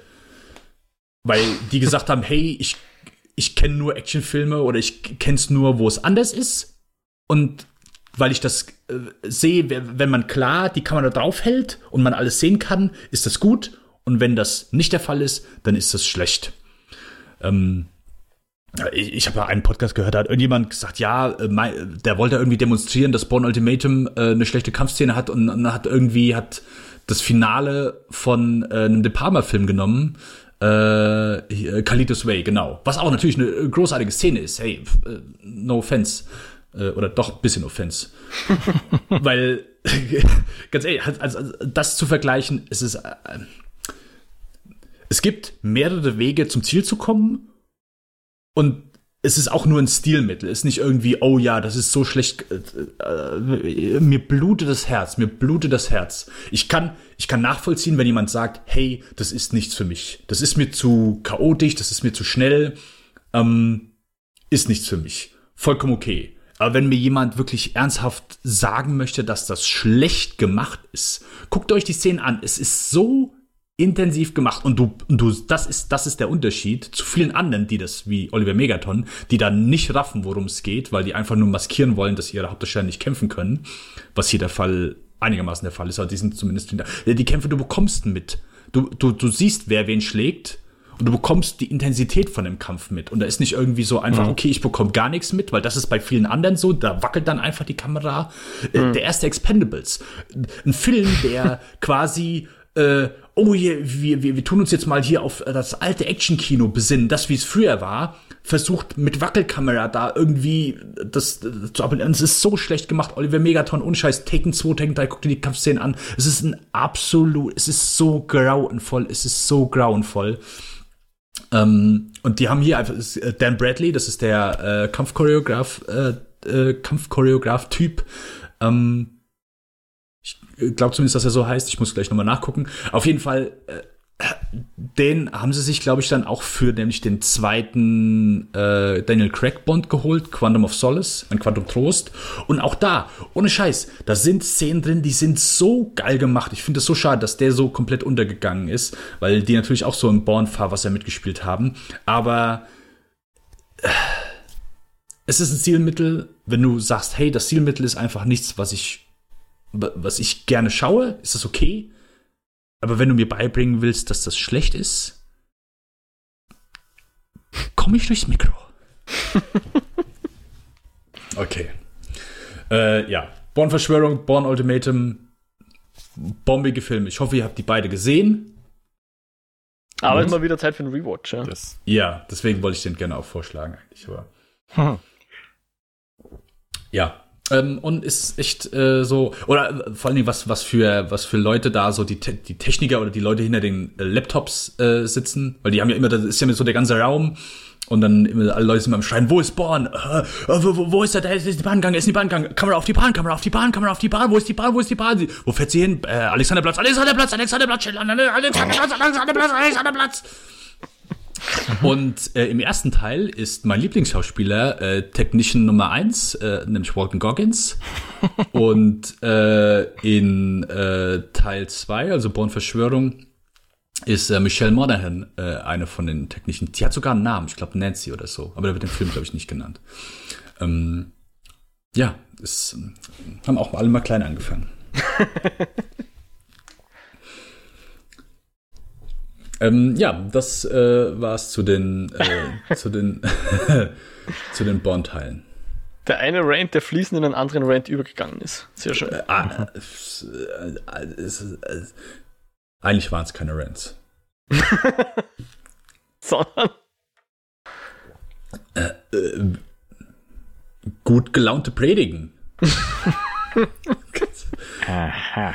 So, ähm, Mo, was, äh, was, hast du denn noch geguckt? Ähm, ich glaube, zu Vivarium sage ich jetzt nichts. Das war so ein. Ich Hm, hätte gerne eine schöne Metapher, Indie-Film. ist das hier der äh, Jesse Eisenberg? Ja, genau. Film, Und okay. äh, Imogen Poots, aber der ist nicht so besonders. Der irgendwie. So Ich glaube, der er wird gerne Metapher sein, aber schafft es nicht so ganz rüberzubringen, für was eigentlich. Hm. Klingt interessanter, als er dann letzten Endes ist. Ich rede lieber über Bonding. Das war nämlich tatsächlich ganz gut. Das ist, ich glaube, auf Folgenzeit und vielleicht sogar Gesamtlaufzeit könnte es die kürzeste Serie sein, die ich jemals geschaut habe. Was, was Bonding? Ja, Bonding. Das hört sich an wie eine schlechte James Bond-Dokumentation. Nicht ganz. Es geht um äh, SM, Bondage. Oder Oh, cool. Aber es ist jetzt nicht super explizit oder sonst irgendwas. Also, keine Ahnung, kein Schade. Gaspar Noé, kein Lars von Trier oder so, sondern gut gelauntes Bondaging sozusagen. Ja. Also, äh, es geht um einen jungen Mann und der wird von seiner Highschool-Freundin, also nicht Girlfriend, sondern sind halt befreundet, zwei. Warte, Ähm, warte, ganz kurz, ganz kurz, ganz kurz. Also ist das ein Film? Ist das Nein, es ist eine Serie. Also es sind, ich glaube, sechs Folgen, aber jede Folge hat, ich glaube, 15 Minuten oder so. Okay. Also mal- mal mehr, mal liegt weniger. Das? Oder wo läuft das? Oder wo hast du es Äh, gesehen? das ist ein, es läuft auf Netflix. Ich glaube, es ist sogar eine Okay. Netflix-Produktion. Und ich erwähne es auch deswegen, weil demnächst, also in guten zehn Tagen, glaube ich, Ende Jänner, kommt die zweite Season. Also es gibt eine erste Season im Moment Okay. und demnächst kommt die zweite Season. Und ich glaube, deswegen spülen sie es jetzt ein bisschen wieder hoch in die, in die, was man sich anschauen könnte, Vorschläge. Und auf das haben wir uns einlassen. Ich glaube, ich habe schon von einem Freund gehört, dass es äh, ganz gut sein soll. Und irgendwie haben wir beide gesagt, ja, passt. Also meine Verlobte und ich, das schauen wir uns jetzt an. Schauen wir mal rein, was das so ist. Klingt natürlich immer so ein bisschen verrucht. Oh, da geht es um, um SM und keiner was. Keine Ahnung was, aber äh, es ist jetzt nicht super explizit, wie gesagt. Ja. Es ist Thema, aber es ist jetzt nicht, man, man sieht da nicht irgendwie wirklich sexuelle Akte oder sonst irgendwas. Und um es geht ja nicht unbedingt. Ähm, bei, bei SM muss es ja nicht immer mit Sex her, einhergehen. Äh, aber jedenfalls, unsere Hauptfigur ist gar nicht äh, so eine Domina, sondern dessen Freundin aus Kindheitstagen eben. Und die rekrutiert ihn dann so als ihr Helferlein. Und beide haben natürlich auch ihre, ihre Probleme, die sie mit sich rumtragen. Und das ist dann auch so ein bisschen Thema des Ganzen. Also sie ist, studiert eigentlich Psychologie, glaube ich. Und er möchte gern Stand-up-Comedian sein, aber ist, hat meistens, äh, zieht er da in letzter Sekunde nochmal den Schwanz ein und geht dann nicht auf die Bühne, traut sich nicht auf die Bühne. Und durch diese, durch diesen neuen Job sozusagen, ja, verändert sich natürlich sein Leben ein bisschen und äh, um das geht's dann in Wirklichkeit. Ich meine, so viel kannst du eh nicht erzählen in, ich glaube, maximal zwei bis drei Stunden, dann ist die ganze Serie durch. Ich glaube wirklich sogar zwei. Also es könnte sogar kürzer sein als die britischen äh, unter Anführungszeichen Staffeln, wo drei Folgen pro Staffel sind. Ich glaube, da ist Bonding sogar noch mal kürzer, deswegen sage ich pro Folge die kürzeste und ich glaube sogar die ganze Serienlaufzeit ist kürzer als alles andere. Und insofern würde ich mal sagen, jeder, der findet, das klingt interessant, soll da unbedingt mal reinschauen, weil 15 Minuten ist wirklich ein sehr schaffbares, ich probiere das mal aus und sehe dann, ob es mir gefällt oder nicht. Also, äh, uns hat's gefallen. Wir freuen uns jetzt auf die zweite Season. War sehr lustig, durchaus auch charmant. Äh, und ganz in der ganzen, wie soll man sagen, in dieser, in diesem Umfeld ist es trotzdem sehr herzlich auch, ja. Mhm. Okay, also würde schon eher sagen, ist, also ist, ist eine Comedy? Ja. Okay. Ja. Mit ein bisschen Drama natürlich, aber schon eher Comedy, definitiv. Mhm. Okay. Cool. Äh, nee, es, äh, wurde mir auch gar nicht vorgeschlagen. Komisch, dabei gucke ich so viele Pornos. Nun ja. Äh, kommt auf die Liste. Bam, bam, bam. Ich habe übrigens in der Zeit, äh, wo Mo das äh, gerade erzählt hat, habe ich natürlich zugehört, aber habe gleichzeitig auch noch mal kurz äh, Recherche betrieben und zwar äh, Dan Bradley, genau, äh, den hatte ich eben erwähnt, ist äh, der Stunt-Koordinator und Second Unit äh, Regisseur von äh, eben den zwei, den Born Supremacy und Born Ultimatum. Äh, und dann nachher von Quantum of Solace. Genau. Das, äh, yes. Äh, ein sehr begabter Mann im Stunt-Business in den USA. Der hat unter anderem auch Kaufhaus Cop 2 gemacht. Paul Blatt, oder was? Was? Den Paul Blatt mit dem, Ja, wie heißt richtig, der? genau. Kevin James? Kevin Ja, James, richtig, ja. genau. Pfui. Ich meine, dass, dass, dass Stunt-Leute gut Filme machen können, haben wir eh. Ich glaube, Atomic Blonde haben ja auch die, was waren das für Stunt-Leute? Waren doch auch Stunt-Koordinatoren, oder? Oder Second Unit Directoren von irgendwas. Was, Atomic was wo, gemacht- wovon? Atomic Blonde haben Atomic doch auch Blonde. die Leute gemacht, die. Hm? Ach so, ja. Das sind Chad Stahelski und, nee, das ist einer von denen. Ich weiß immer nicht, Ja. wer. Genau, aber die haben David was Leach und Chad? Stahelski. Na, die haben John Wick, haben die John beide Wick, zusammen gemacht und dann hat der eine, genau, der eine macht einfach nur weiter alle John Wick-Filme und der andere macht alles andere, was. Also, Atomic Blonde, Ja, äh, und, und Deadpool eigentlich waren sie aber 2. Stunt-Koordinatoren, richtig?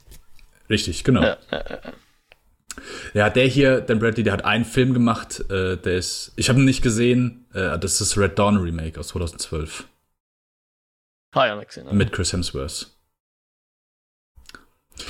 Äh, Ore, okay. Ore, okay. Oreo, okay. Johannes, Baloo was hast du Crew. noch? Baloo und seine Crew. Euer Captain, Freunde. Bam, bam, bam, bam, bam, bam, bam, bam, bam, bam, bam, bam. Das habe ich auch letztens auch äh, noch gefragt. Irgendwie kam mir irgendwie so ein Darkwing Duck Blubber in den Kopf. Wie Äh, das gut sich diese Serien heute noch halten würde, wenn man sich das nochmal gibt. Ob er wie viel Duck hat sich mit Sicherheit gut gehalten. Darkwing Duck kann sich noch gut gehalten. Bei den Bösewichten. Ist das auf Disney Plus? Ist das auf Disney? Das ist kein Ist Disney, das? gell? Ah, ist das nicht Hanna Also wo können die, wo können die Donald Duck Universum, wo können das dazu? Ja, äh, Darkwing Duck muss 100 Pro auf Disney. Ich glaube schon, Ja. dass es heißt. Okay. Das wäre eigentlich so ein Grund, wie das zu hören. Also, weißt du, das sagt man auch immer so bei allen Superhelden-Verfilmungen. Hey, die sind alle nur so gut, wie der Bad Guy, der drin ist. Und, und Darkwing Duck hat einfach die besten. Megavolt, Quackercheck, der Liquidator, Fisoduck, Ja, die Benjamin Buchsbaum, der Liquidator. das war zweimal war gut. zweimal. Oh, äh, Ja, aber du hast ja die behalten. Die waren ja, halt echt. äh, wie äh, heißt der, wie heißt der Pinguin? Tuscanini. äh, Jambalaya Jumbo, hier der aus dem Sumpf, der Typ. Äh, Morgana, ja, je nachdem, wie es gerade steht, gell. Äh, hatte ich Benny Buchsbaum schon? Ja. Mhm. Okay. Vielleicht den Liquidator nochmal anführen. Der Liquidator. Gibt's bestimmt nochmal. Der Liquidator. Megavolt. Das, Megavolt war Ja. immer. Oh. Ich, vielleicht muss ich mir doch noch Disney Plus holen. Alleine um Darkwing Duck nochmal zu das da sehen. gibt. Ich, äh, Ja, da kaufst du für ein? Jahr, dann kommst du drauf, dass gar nicht dort ist. Ja, habt ihr, warte, wer von euch hat noch Disney Plus? Moa. Ja, dann check das mal bitte. Äh, nee, sag, sag erst mal, was du geguckt oder noch äh, gespielt oder äh, gefühlt hast. Ich habe noch eine, wie gesagt, andere Serie, jetzt äh, Season 3 äh, abgeschlossen. Äh, die Serie ist noch nicht ganz durch. Äh, da hatte Mo letztens schon von gesprochen, und zwar The Americans. Haha. Nachdem wir da auch immer wieder geguckt haben, haben wir in letzter Zeit, ich sag mal, das Guckpensum etwas ähm, erhöht. oh, Weil es einfach, äh, ja, es ist, ist wirklich gut. Ihr habt das ja auch schon durchaus gelobt. Und es ist richtig gut, spannend und auch emotional gemacht. Und ja, also, es ist jetzt nicht, dass du denkst, oh ja, halt wild oder spannend, was die da abziehen, sondern ja, man durchaus so ein bisschen mit den moralischen, emotionalen Konflikten, äh, mit denen die zu tun haben, die jetzt dann schon vielleicht noch mal ein bisschen mehr, vielleicht punktuell ein bisschen zu viel mehr geworden sind, aber im Ganzen einfach noch sehr krass äh, bewegend und äh, selbst in den, ich sag mal, kleinen Szenen, wo gar nicht so viel passiert, einfach richtig stark sind. Ähm, um es mal vage zu halten, wenn es darum geht, dass äh, zwei unserer vertrauten Personen, äh, darum geht, eine Person ist ja leicht verletzt über die längere Zeit und die andere Person hilft ihr halt äh, dagegen etwas ähm, zu tun, ähm, die aber nicht so das passende Werkzeug, ich sag mal, haben. Und äh, ich sag mal, ja, ein, ein wenig ähm, versuchen, äh, den Schmerz zu lindern oder den Grund des Schmerzes äh, zu entfernen. Das fand ich schon ziemlich äh, übel und in dem Sinne halt äh, gut gemacht, also bewegen. Das ist gar nicht so super explizit. Man sieht hauptsächlich äh, die die Gesichter, die die die Blicke und die Emotionen der der Schauspieler. Ähm, aber ein kleiner wunderschönes Beispiel dafür, was die die die Szenerie doch gut macht, äh, die Serie doch doch gut macht. Und sonst ähm, ja mit dem drumherum, dem, dem ganzen Setting, äh, was ja zeitlich also, auch schon wenig zurückliegt. Ganz kurz, du mhm. hast es gerade versucht zu umschreiben. Mo und ich haben die beide haben die Serie komplett durchgeguckt. Wir wissen beide nicht, wovon du sprichst. nicht? Oh, okay, dann muss ich jetzt nochmal. Also es geht um unsere beiden Hauptprotagonisten, deswegen wollte ich da jetzt nicht drüber mehr berichten. Okay, nee, alles cool, aber äh, ich glaube, bei einer Serie von, die einfach schon so komplett fertig ist, wenn es einfach ein, ein Inhalt in einer Folge ist, dann kann man das schon, glaube ich, expliziter sagen, weil ich meine, wir haben die Serie auch durchgeguckt mhm. und wenn es keine gravierenden F Folgen hat, die nee, so ja, den was heißt Folgen? Also ich weiß halt nicht, worum es geht. Aber sagen wir, ähm,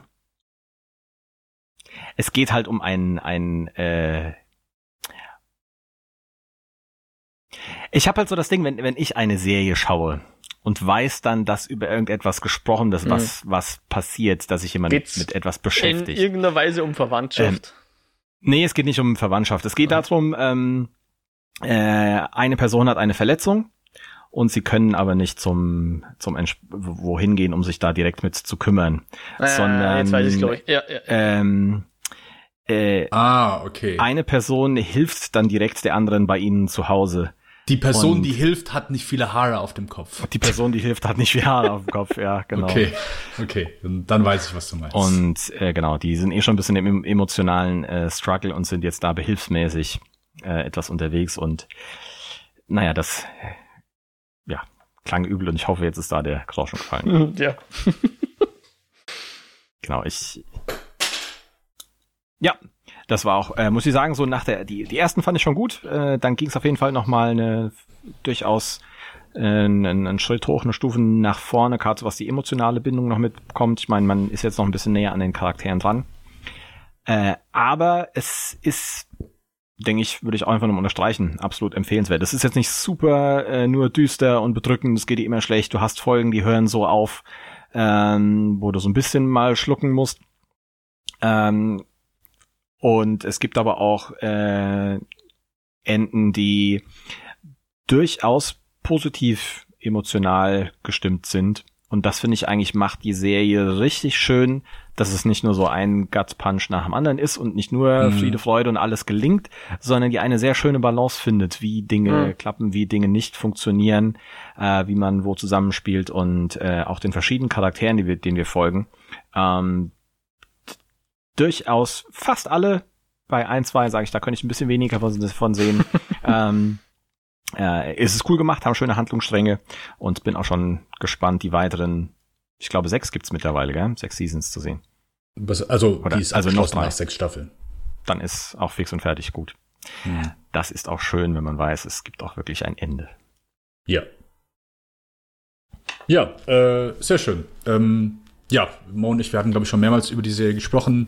Mhm. Äh, die ist konstant gut. Äh, da ist irgendwie so keine Staffel, wo du irgendwie sagst, oh ja, die war gar nichts so. Die ist einfach wirklich, die erzählen einfach eine sehr gute Geschichte, vergessen ihre ganzen Nebencharaktere nicht. Selbst wenn sie irgendwie dann mal in einem anderen Land sind. Und äh, das ist, das ist sehr schön.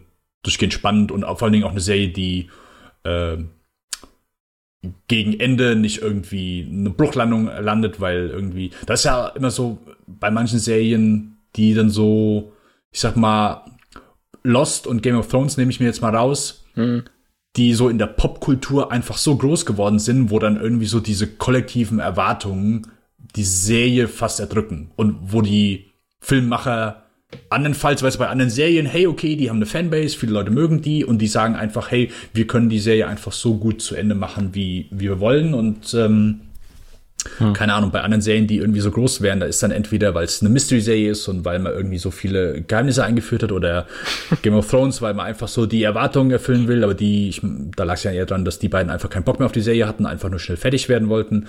Ähm, was auch immer so die Gründe sind, äh, finde ich es immer schön, wenn du halt einfach dich an deinen Plan hältst und eine Serie einfach so zu Ende erzählst, wie du es eigentlich gern wolltest und wie es halt einfach der Serie entspricht oder einfach, ich sag mal so, ein würdiges Ende findest. Und das ähm, ist nicht selbstverständlich. Äh, Americans ist ein sehr würdiges Ende, äh, was mir sehr gut gefallen hat. Mhm. Sehr cool, sehr cool. Mhm. Okay. Äh, ich habe. Ich kann mal einen kurzen Shoutout geben, weil ich habe das habe ich nämlich, glaube ich, dann vor zwei Jahren schon mal erwähnt, was ich da gesehen habe. Äh, und das ist das letzte Stand-Up-Special von Bill Burr. Denn ich habe jetzt so aktuell noch mal so mehr Bock auf Stand-Up-Specials bekommen. Aber es ist nicht mehr so viel. Ah, oh fuck. Oh nee, nee, nee, nee, stimmt. Das ist richtig, richtig, richtig, richtig. Äh, das jetzt. Ah, okay, perfekt.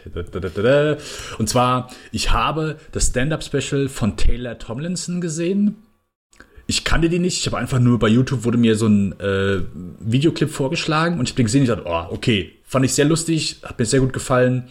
Gucke ich mir an und das war der Stand-Up-Special, was auf Netflix letztes Jahr rausgekommen ist und ich fand es richtig gut. Die hat so gutes Timing, hat ein paar richtig schöne Gags, Witze, die wirklich gut getimt sind und äh, ey, hat mir richtig gut gefallen. Kann ich nur empfehlen, ähm, über Stand-Up-Specials kann man, glaube ich, immer nie viel sagen, außer ja, fand ich lustig oder fand ich nicht lustig. Äh, das hier fand ich sehr, sehr lustig und gerade dadurch hatte ich noch mal richtig Bock auf ein paar andere Stand-Up-Specials und habe dann eben, ja, seit Louis C.K. dann äh, nicht mehr ganz so auf Platz 1 ist, hab, äh, würde ich sagen, ist mittlerweile so Stand. Ich meine, Dave Chappelle ist, glaube ich, schon immer so auf Platz 1 gewesen, weil er einfach Dave Chappelle ist. Aber ansonsten würde ich sagen, der beste Stand-up-Comedian Aktuell ist Bill Burr und ja, deswegen habe ich mir das letzte Stand-Up-Special von ihm nochmal angesehen, Paper Tiger, was vor zwei Jahren rausgekommen ist. Äh, auch immer noch richtig klasse. Ich kann auch ein zweites Mal drüber lachen. Richtig gut und äh, ist halt, du merkst halt einfach so, bei man, du denkst, du denkst halt bei manchen Gags so, es fängt halt so, ich sag mal so lowbrow an und denkst so, oh, was für, was für ein dämlicher Witz. Aber wie viel, ich sag mal, wirklich Witz und Intelligenz manchmal so dahinter steckt, äh, merkst du vielleicht sogar dann auch erst beim zweiten Mal. Ähm, aber die Hauptsache ist halt, dass du auch drüber lachst und das ist da auf, auf jeden Fall vorhanden. Bill Burr ist über jeden Zweifel erhaben. Ich, also das ist so für, das ist so für mich momentan der Mensch, der ja Platz eins auf dem Comedy Throne.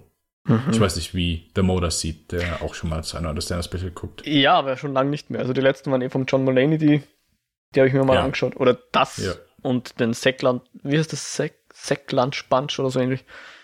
Was nicht wirklich ein Comedy Stand-Up Special ist, sondern mehr so ein, ja, wurscht. Musical. Aber Bill Burr habe ich glaube ich noch nicht geschaut. Ernsthaft? Ja, ich glaube nicht. Oh, okay. Also der hat allein die letzten drei sind alle auf Netflix. Ja, also kann ich dir wirklich nur empfehlen. Ja, wirklich. Sehr schön. Ist großartig. Mhm. Ja, aber dadurch eben, äh, also Taylor Tomlinson kann ich auch empfehlen. Wirklich sehr, sehr, sehr gut. Wirklich sehr, sehr gut. Also ich kannte die nicht. Die macht wohl jetzt irgendwas mit Britney Cummings jetzt aktuell. Oder sitzt eine Serie mit der. Ähm, ja, das äh, auf jeden Fall.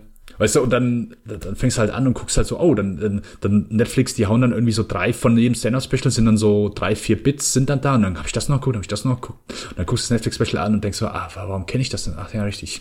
Auf YouTube gesehen. Das ist dann so, deswegen, wenn du irgendwas siehst, was dir gefällt, guck dir nicht alle anderen Clips auf YouTube an, guck dir Stand-Up-Special an. Und, weil äh, ich war, ich weiß nicht, Jim Jeffries, hat das, Mo, hast du das gesehen? Von dem irgendwas? Ich glaube nicht. Überlege jetzt Ich mein, Bin mir nicht ganz sicher. Ich glaube nicht. Den sein, also das, womit er so wirklich richtig populär geworden ist, ist das mit diesem über äh, Waffenkontrolle oder Gun Control. Das ist so, ich sag mal, so das Bekannteste von ihm. Auf jeden Fall, das letzte von dem, was der gemacht hat, war sehr kacke. Okay. Äh, und das fand ich sehr schade, weil den fand ich auch immer sehr witzig. Der ist aber, der ist schon ein bisschen derb. Ähm, ist nicht jedermanns Humor. Aber das letzte von dem war echt nicht gut. Das Ja. fand ich schade. Und das ist, glaube ich, letztes Jahr sogar rausgekommen. Hast du eigentlich James Acaster jetzt mal geschaut? Also nicht jetzt mal, aber wie ich damals davon erzählt habe, hast du das dann mal Ja, ja, geschaut? klar. Okay. Ja, ja, klar. okay, okay. Ich, James Acaster, ich finde ihn als Person witziger als das, was er sagt. Schon? Ja. Okay. Also, äh, hey, klar, ich hätte mir nicht alle vier, vier Stück sind's, glaube ich. Ja. Vier, ja. Ich habe mir nicht alle vier angeguckt, wenn ich nicht, wenn ich nur ihn irgendwie witzig finde. Hm. Aber ähm, sein, wie er Sachen oder wenn er ausrastet oder wenn er irgendwie seine Mannerismen, finde Ja. ich schon. Er ein- definitiv. Also, Er ist, er ist ein, er, er- ich glaube, viele Leute würden ihn nicht so als Physical Comedian bezeichnen, aber sein Gesicht ist ein Physical Comedian. Und das trägt schon dazu bei. ja, stimmt schon. Er, er kommt schon über seine, wie du es gesagt hast, Mannerismen, das trägt Ja. dazu bei. Also, wenn er dann irgendwo in, in Talkmaster oder wie diese britischen Fernsehshows äh, auftauchen, da ist er schon deutlich lustiger als alle anderen. Ja. Also, Ja, er ist schon echt Fall. eine gute Persona einfach. Ja. Auf jeden Fall. Ja. Hast du hier den, den Clip hast du gesehen? Welchen? Wo irgendwie, ah, da ist in irgendeiner britischen Show und da geht es um äh, Person of the Year und irgendeine so eine Frau. So, So, ja. Hab ich auf Twitter gesehen, ja. ich glaube, aber da, das ist ein bisschen out of character, weil ich glaube, er sagt sowas wie fuck you oder so, oder? Äh, ja, sie sagt also, es geht um Person of the Year und eine Frau sagt halt, äh, äh, le- let me finish, Piers Morgan. Und er halt so, ohne auch eine Sekunde zu zögern, go fuck yourself. Ah, ja, go fuck yourself, genau. Ja. Was Aber er sonst halt gar ein- nicht so ist. Er ist ja sonst gar nicht so beleidigend. Ja. Er, das ist richtig, das ist richtig. Aber gerade vielleicht deswegen hat es nochmal bei ihm mehr Ja. gezogen. Es war halt auch so vom Timing her, es war wirklich so, die hat das N von Morgan war noch nicht mal ausgesprochen und er sofort, go fuck yourself. Aber zum Beispiel, jetzt ist mir wieder eingefallen, er war mal bei Ja, Great British ja. Bake Off. Das findet man sicher auf YouTube. Die machen Habe immer so ein auch, hab ich, hab ich auch gesehen. Und Habe ich, Alter, auch gesehen. Alter, Hab ich das auch gesehen. ist- Habe ich auch gesehen. Teilweise besser als andere Stand-Up-Specials, also wirklich. Ja. Ja, ja, ja. Ja, auf jeden Fall. Okay, dann würde ich sagen, gehen wir über in unser heutiges Review, äh, dass wir an der Stelle vielleicht mal kurz erklären, wie es dazu gekommen ist. Man könnte sich Also. vielleicht auf, aus der bisherigen Folge schon so ein bisschen zusammenklauben, was hier passiert ist. Ja. Johannes hat vorgeschlagen Face Off. Also jetzt aktuell, es kommt ja, äh, da, ist, hey, okay, cool, äh, gute Idee. Nein, nein, Und- und- und Johann- Dennis hat nicht ja, ja. Dennis hat nicht gesagt, gute Idee. Wir haben hier so einen typischen Chat-Rant, wo Dennis erstmal ausgerastet ist mit irgendwelchen Referenzen, Zitaten, GIFs und allem, äh, wo sich so ganz subtil man quasi äh, rauslesen ließ. Ich finde den Film ganz okay, den können wir von mir aus schauen. Äh, es ist nicht der beste amerikanische Film von John Woo. Um ehrlich zu sein, um ein paar Leute hier irgendwie den, den Schweiß auf die Stirn zu treiben, würde ich sagen, es ist der viertbeste amerikanische Film von John Woo. Es gibt drei amerikanische Filme, die ich besser finde von ihm. Oh ja. Auf jeden Fall, äh, ja, genau, also auf jeden Fall fand ich das gut. Und äh, Johannes, ja, ja, der ist äh, beim, beim Amazon Prime, ist der drin, beim deutschen Amazon Prime. Da, also bei Amazon Prime in Deutschland gibt es Face-Off zu sehen. Für umsonst. Und äh, ein paar Stunden später, Mo wollte den wahrscheinlich dann gucken, hat er auf einmal irgendwelche Hasstiraden abgelassen und war halt halt super wütend darüber, dass halt Face-Off nicht beim deutschen Amazon Prime ist. weil Johannes halt in der Koks äh, verzogenen Nacht äh, Nase halt noch komplett rot und blau. Das Blut lief auf der einen Seite raus, auf der anderen Seite war als noch am Schniefen. Oh fuck, habe ich mir im amerikanischen Amazon geguckt. Oh shit, shit, shit. Äh, ja, und da haben wir halt ausgefunden, dass Face Off nicht im deutschen Amazon Prime zu sehen war. Da war natürlich für die beiden Geizhälse klar, ja gut, dann können wir den noch gucken, weil dafür geben wir halt kein Geld aus. Das kann nicht sein. Also ganz kurz an der Stelle, kurze Zwischenfrage von mir. Johannes hat den ja schon mit Sicherheit einmal geguckt. Mo, hast du den einmal geguckt? Ja. Okay, okay. Also es hätten beide schon mit einmal geguckt. Äh, auf jeden Fall äh, habe ich dann gesagt, okay, äh, ich muss jetzt hier schlicht eingreifen und, und für Ruhe, Ordnung und Gerechtigkeit sorgen und habe gesagt, ich äh, hau jetzt einfach mal, ich gucke äh, das, was ich immer mache, ich gehe dann auf die Streamingdienste und schaue, was umsonst zu sehen ist und habe dann einfach ein paar Filme rausgehauen äh, und äh, einen Film habe ich dazu gepackt. Ich weiß gar nicht, ehrlich gesagt gar nicht wieso, aber es war natürlich nicht ernst gemeint. und äh, der, der, der, ich meine, der, hat klar, der hat auch klar, ja, ist, whatever. äh, das war Richie Rich. Und ich wusste nicht, dass ich da bei, dass ich da bei Mo so auf den Nerv treffe. Niemand wusste das. Ich am allerwenigsten.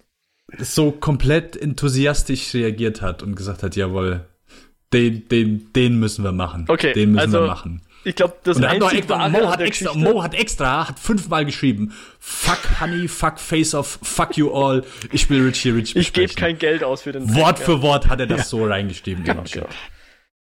genau. also ich glaube, das einzig Wahre an der Geschichte, die der Dennis jetzt da wiedergegeben hat, ist, dass Face Off tatsächlich nicht im deutschen Amazon enthalten ist. Was sollen denn die Sprüche? Ja. Und dass ich aus irgendeinem Grund getriggert wurde von Richie Rich und den wirklich sehen wollte, ja. Ich habe gesagt, ich, ich schau, ich, ich leih mir auch Face Off. Ist auch okay. Aber Richie Rich, aus irgendeinem Grund haben wir gedacht, Alter, das ist so ein Film, ich glaube, ärger noch als, als Kevin allein zu Hause. Ein Film, den man, glaube ich, vor 20 Jahren das letzte Mal gesehen hat. Mhm. Weil ich meine, Kevin allein zu Hause ist jedes Jahr zu Weihnachten. Ja, da hat man wahrscheinlich die eine oder andere Szene gesehen und vielleicht sogar halbironisch mal eine Viertelstunde geschaut davon oder so. Aber Richie Rich, ich glaube, der ist, den, auf den hat, ich habe keinen einzigen Gedanken mehr ver verwendet auf diesen Film, seit ich den als Zehnjähriger gesehen habe oder weiß ich nicht, wann der dann rauskam oder wann der im Fernsehen war bei uns. Und aus irgendeinem Grund habe ich gedacht, um Gottes Willen, wie ist das, wenn man mit heutigen Augen diesen Film schaut? Und war irrsinnig gespannt drauf, wie, wie das ist und wollte wissen, ob der Film heute noch in irgendeiner Form funktioniert oder ob das alles nur komplett jenseitig ist, was man da in dem Film sieht. Mhm, okay. Dann würde ich sagen, ich äh, google jetzt noch mal kurz. Ich google nicht. Wie Rich äh, schreibt. Ich, ich, nee. Ja, das, äh, Vielleicht noch ganz kurz, um äh, das auch äh, zu Ende zu führen. Wie kam ich auf diesen Film? Äh, ich, da wir ja momentan du. nicht die Möglichkeit haben, nee, nicht auf den Film, auf Face Off. Ähm, Weil er bei Amazon Prime drin war. du Fuchs. genau.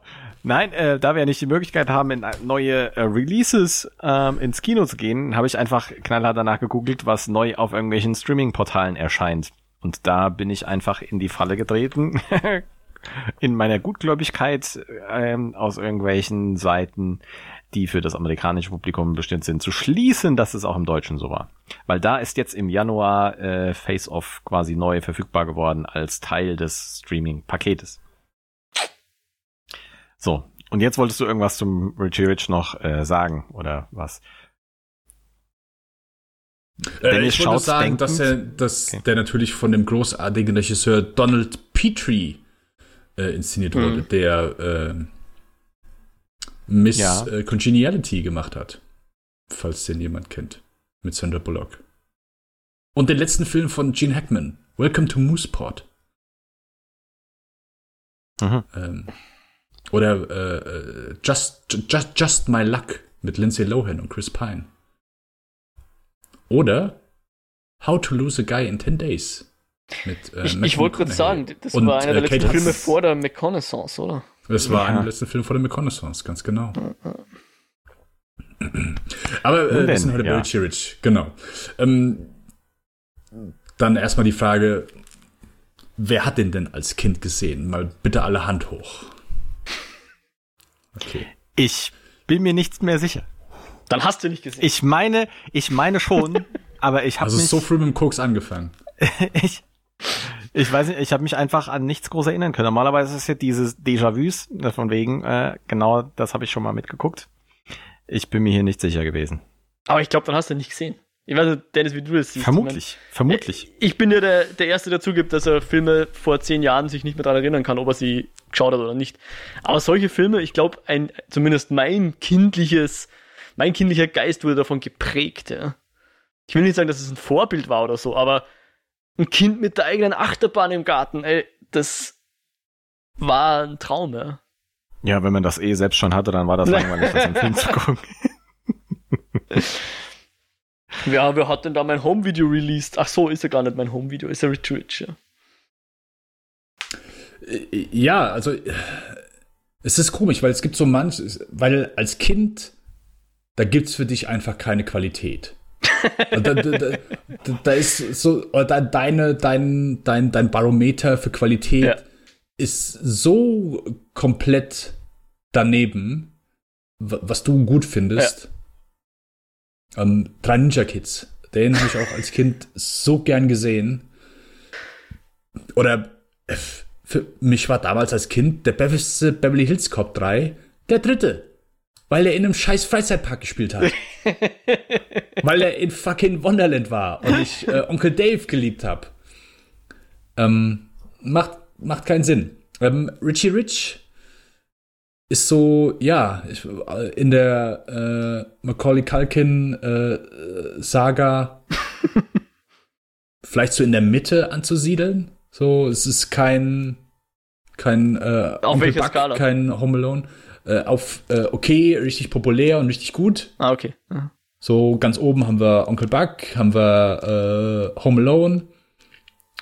Dann in der Mitte ist dann so Richie Rich und ganz unten ist dann da, wo der das Psychokind spielt, wo der äh, hier äh, Frodo verführt. Ja, Michael ist vielleicht dann noch so schon noch eher oben. Okay.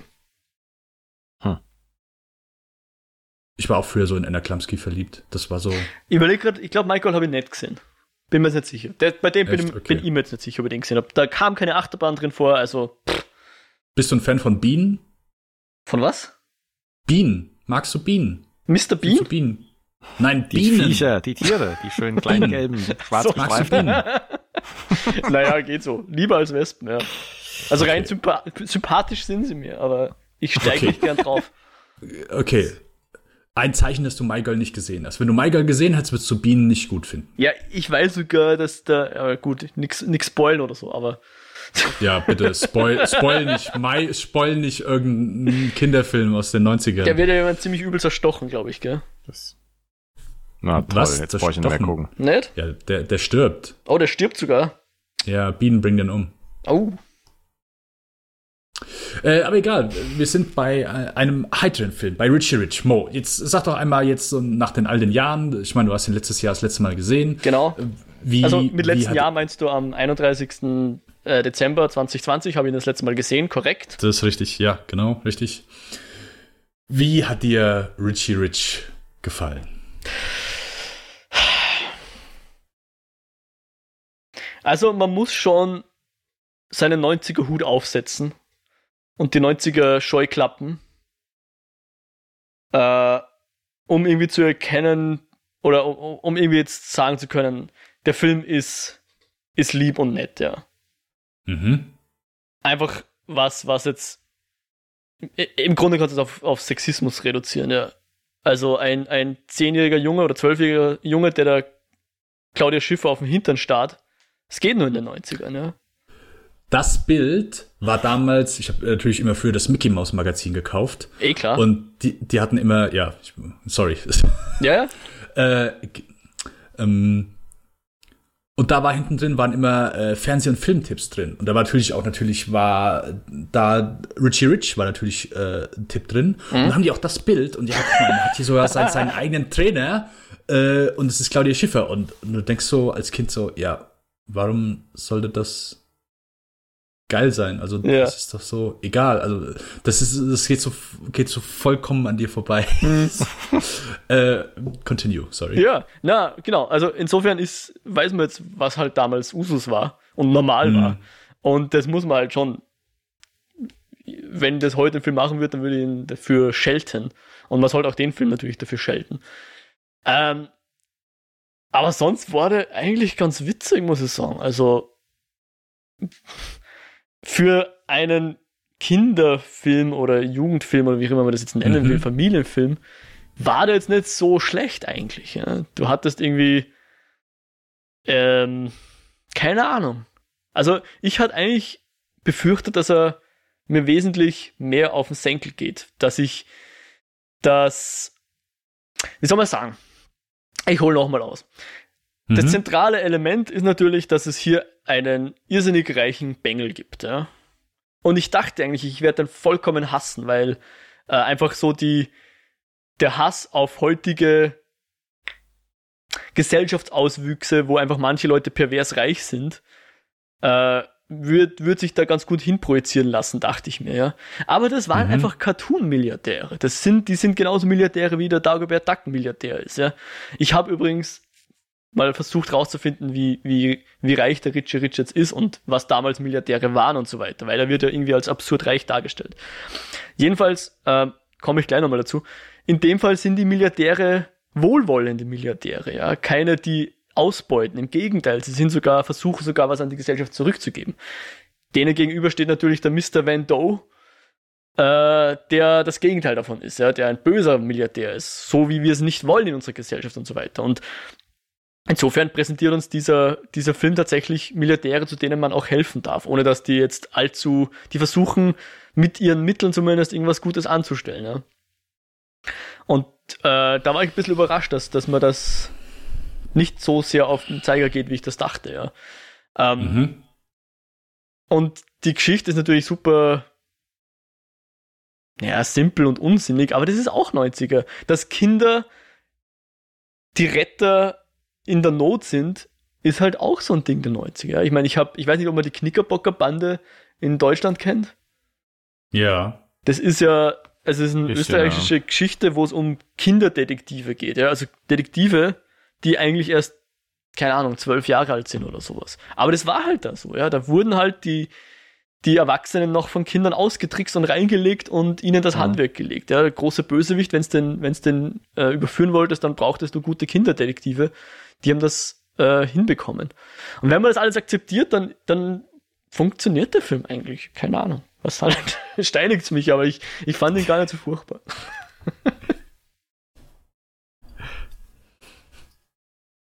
äh, ja. Johannes. Dennis lässt es einfach stehen, ja. Ich finde dieses Beispiel, was, was du halt gerade angeführt hast, dass die, äh, Claudia Schiffer dann da auftaucht als Personal Trainer, verdeutlicht so ein wenig, ähm, dass diese Vorstellung, was denn, ich sag mal, die Kinder bestimmt cool finden, was alles da ist, für mich schon sehr aus erwachsenen Augen war. Ähm, ich denke, da ist viel dabei, wie eine, eine Achterbahn im Garten und Zeug, was du machen kannst. Aber manches wirkt so gefühlt, ich weiß nicht, ob es wirklich so super lustig ist aus, aus Kind, was du dir halt, wenn du ganz so den freien Wunsch hast, aber das ist so ein bisschen ähm, äh, Erwachsene, die sich denken, was dann cool ist für die Kinder. Und das schwang immer so mal ein wenig mit bei dem Film, ähm, dass es so ein bisschen in so eine Richtung bemüht manchmal wirkt. Sonst, ja, in seinem eigenen silly, ähm, leichtherzigen und äh, kindlich überzogenen äh, Ton funktioniert er für sich so ganz, ganz gut. Der ist halt nicht völlig peinlich irgendwie ähm, abstrus, sondern er hat durchaus äh, Elemente so zum Schmunzeln, finde ich, wo man mit, mit einer gewissen Brille drauf gucken kann. Und äh, hat auch ein paar, ein paar, paar, paar schöne Botschaften mit drin, auch wenn ein oder zwei, ich sag mal schon äh, schon sehr äh, in die Richtung gehen, wo dann zum Schluss noch kommt und die Moral von der Geschichte äh, bitte mit bedenken. ähm, aber ja, es, es, es war halt schön, es war halt nicht, wie du Mo sagte, was so ein bisschen in, in den 90ern noch, äh, denke ich, verstärkt mit, mit drin war und, und nett war. Das Ganze halt auf, auf 90 Minuten mal noch, was nicht ewig lang geht und einen danach noch quält. Ähm, jetzt heute zu gucken, es, ich sag mal, ja, es ist so ein, ein, ein müder Schmunzler vielleicht, äh, der ähm, einfach, den man einem entlockt oder den es mir entlockt hat. Manches war so ein bisschen denkst so, mh, hm, naja, anderes war halt, ja, nett und schön. Auch von den äh, überzeichneten Charakteren. Von daher, ja, vielleicht so ein bisschen wie Mo das sagte. Man war nicht so schockiert. Bei manchen dachte man sich, halt schon. Ich würde aber sagen, ich hatte jetzt nicht so viel Spaß oder jetzt auch noch wie bei einem, einem Kevin allein zu Hause, ähm, der einfach doch noch ein bisschen in Richtung anders äh, gepolt ist.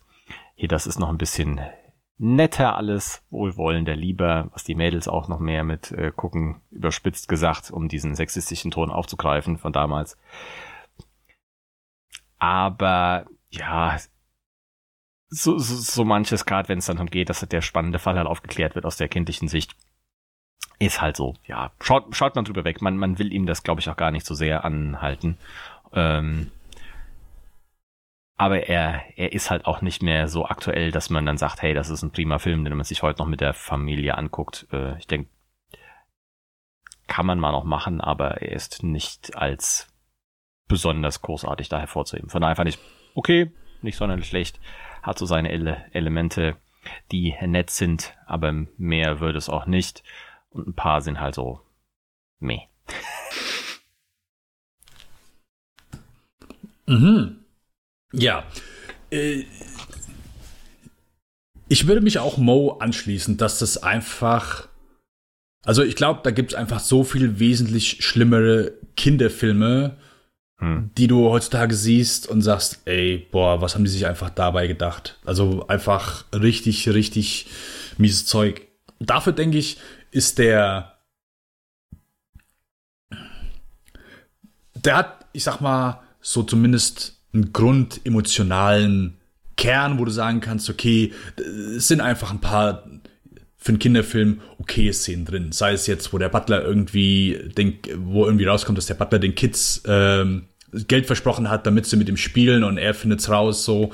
Äh, oder dass er halt einfach so allein so sagt, hey, ich will hier mit den Kids spielen, weil ich bin reich, ich habe alles, aber ich will hier mit den Kindern Baseball spielen, das ist so mein, mein wahrer Traum. Ähm, das ist schon mal mehr als sonst irgendwelche Kinderfilme machen, aber wo eben andere, ich sag mal jetzt, Kinderfilme so eben über, da, über ihr, ihr Kinderfilm-Sein hinausgehen und eben, wie Johannes eben sagte, so als Familienfilm auch taugen, würde ich sagen, ist das hier wirklich so ein reiner Kinderfilm. Ich glaube nicht, dass irgendwelche Erwachsenen sich diesen Film halt angucken können. Das ist, ähm, das ist ein reiner Kinderfilm von Kindern für Kinder gemacht. äh, so, wie du sagst, so die ganze Logik, so, ja, was finden Kinder geil? Ja, dass ein McDonalds äh, im Haus ist. Und dass ich, dass ich, äh, dass ich eine Achterbahn habe. Es ist halt, es ist ja nicht einfach nur, oh, das ist ein reiches Kind, das ist ein reiches Kind im Cartoonland. Also genau, so, ja. manche Gags oder manche Sachen hier, die kannst du in einem Bugs Bunny und Donald Duck Cartoon bringen. Ähm, und das ist ja so, ich sag mal, so komplett realitätsfremd, dass du es schon fast einfach nicht mehr dann ernst nehmen kannst. Also es ist, oder ich sag mal so, der Teil, wo er dann anfängt, so die Firma zu leiten und die irgendwie sagt, ja, ja, alles voll erfolgreich, alles passt super. Also ja, das ist ein einzelner, äh, einzelner Cartoon. Ähm, ja. Und dementsprechend auch aufzufassen. Also wenn das Ding hier animiert wäre, äh, du bräuchtest keine Silbe ändern. Ja. Du könntest das Ding so eins zu eins nachanimieren und es könntest die Synchronisation lassen und es wäre da, da, würde niemand sagen, hm, hier hat jemand einen Ton verfehlt. Es basiert ja auch auf einem Cartoon aus den 50er, 60er Jahren. Oh, okay. Das also nicht Cartoon-Serie, sondern wirklich so ein Comic. Comic. Okay. Mhm. Hm. Ja, so alt bin ich nicht mehr. Gut, dass du damals schon gelebt hast und das wusstest. Stimmt, und beim ersten Mal Rich Rich schauen war ich ja schon 40, ja. Aber äh, ist ja auch so bei allen so, weißt du, so der, der Bösewicht, bester Nachname überhaupt, äh, warte, äh, Van wie heißt der? Van Doe, ja. Van Doe, mhm. Ja. Die, die Nachnamen in diesem Film sind Rich und Van Doe. Ja. Und sonst gibt es keinen Nachnamen. Und ne, Cadbury. Ja. Das, ja, äh, und auch das, wo, wo Ja, und dann, der Bienenklump oder so ähnlich. Der Wissenschaftler hat auch einen Nachnamen. Wurscht. Äh, Keenbean. Keenbean, genau. Professor Keenbean. Ja, richtig.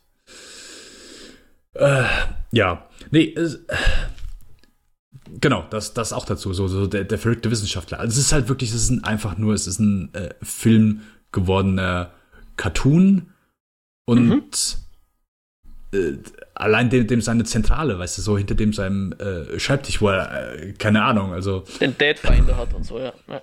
Ja, richtig, den Deadfinder den Deadfinder.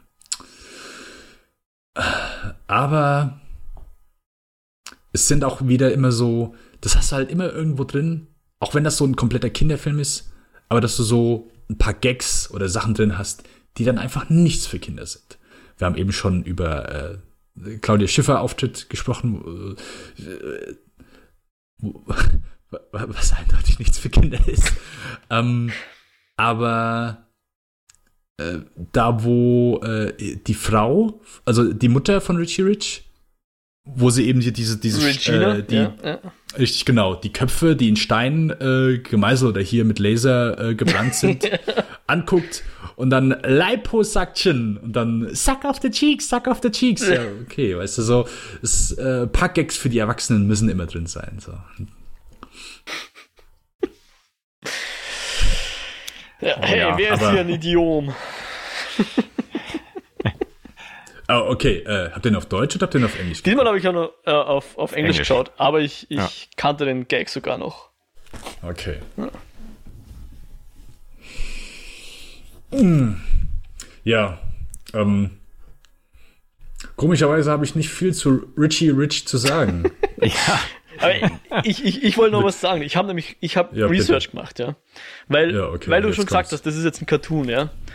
Ja. Und es wird ja auch im, im, im Film so dargestellt, als die sind quasi pervers reich, kannst du nicht ausdenken, ist, ist schon lächerlich, wie reich die sind und so weiter. Ja.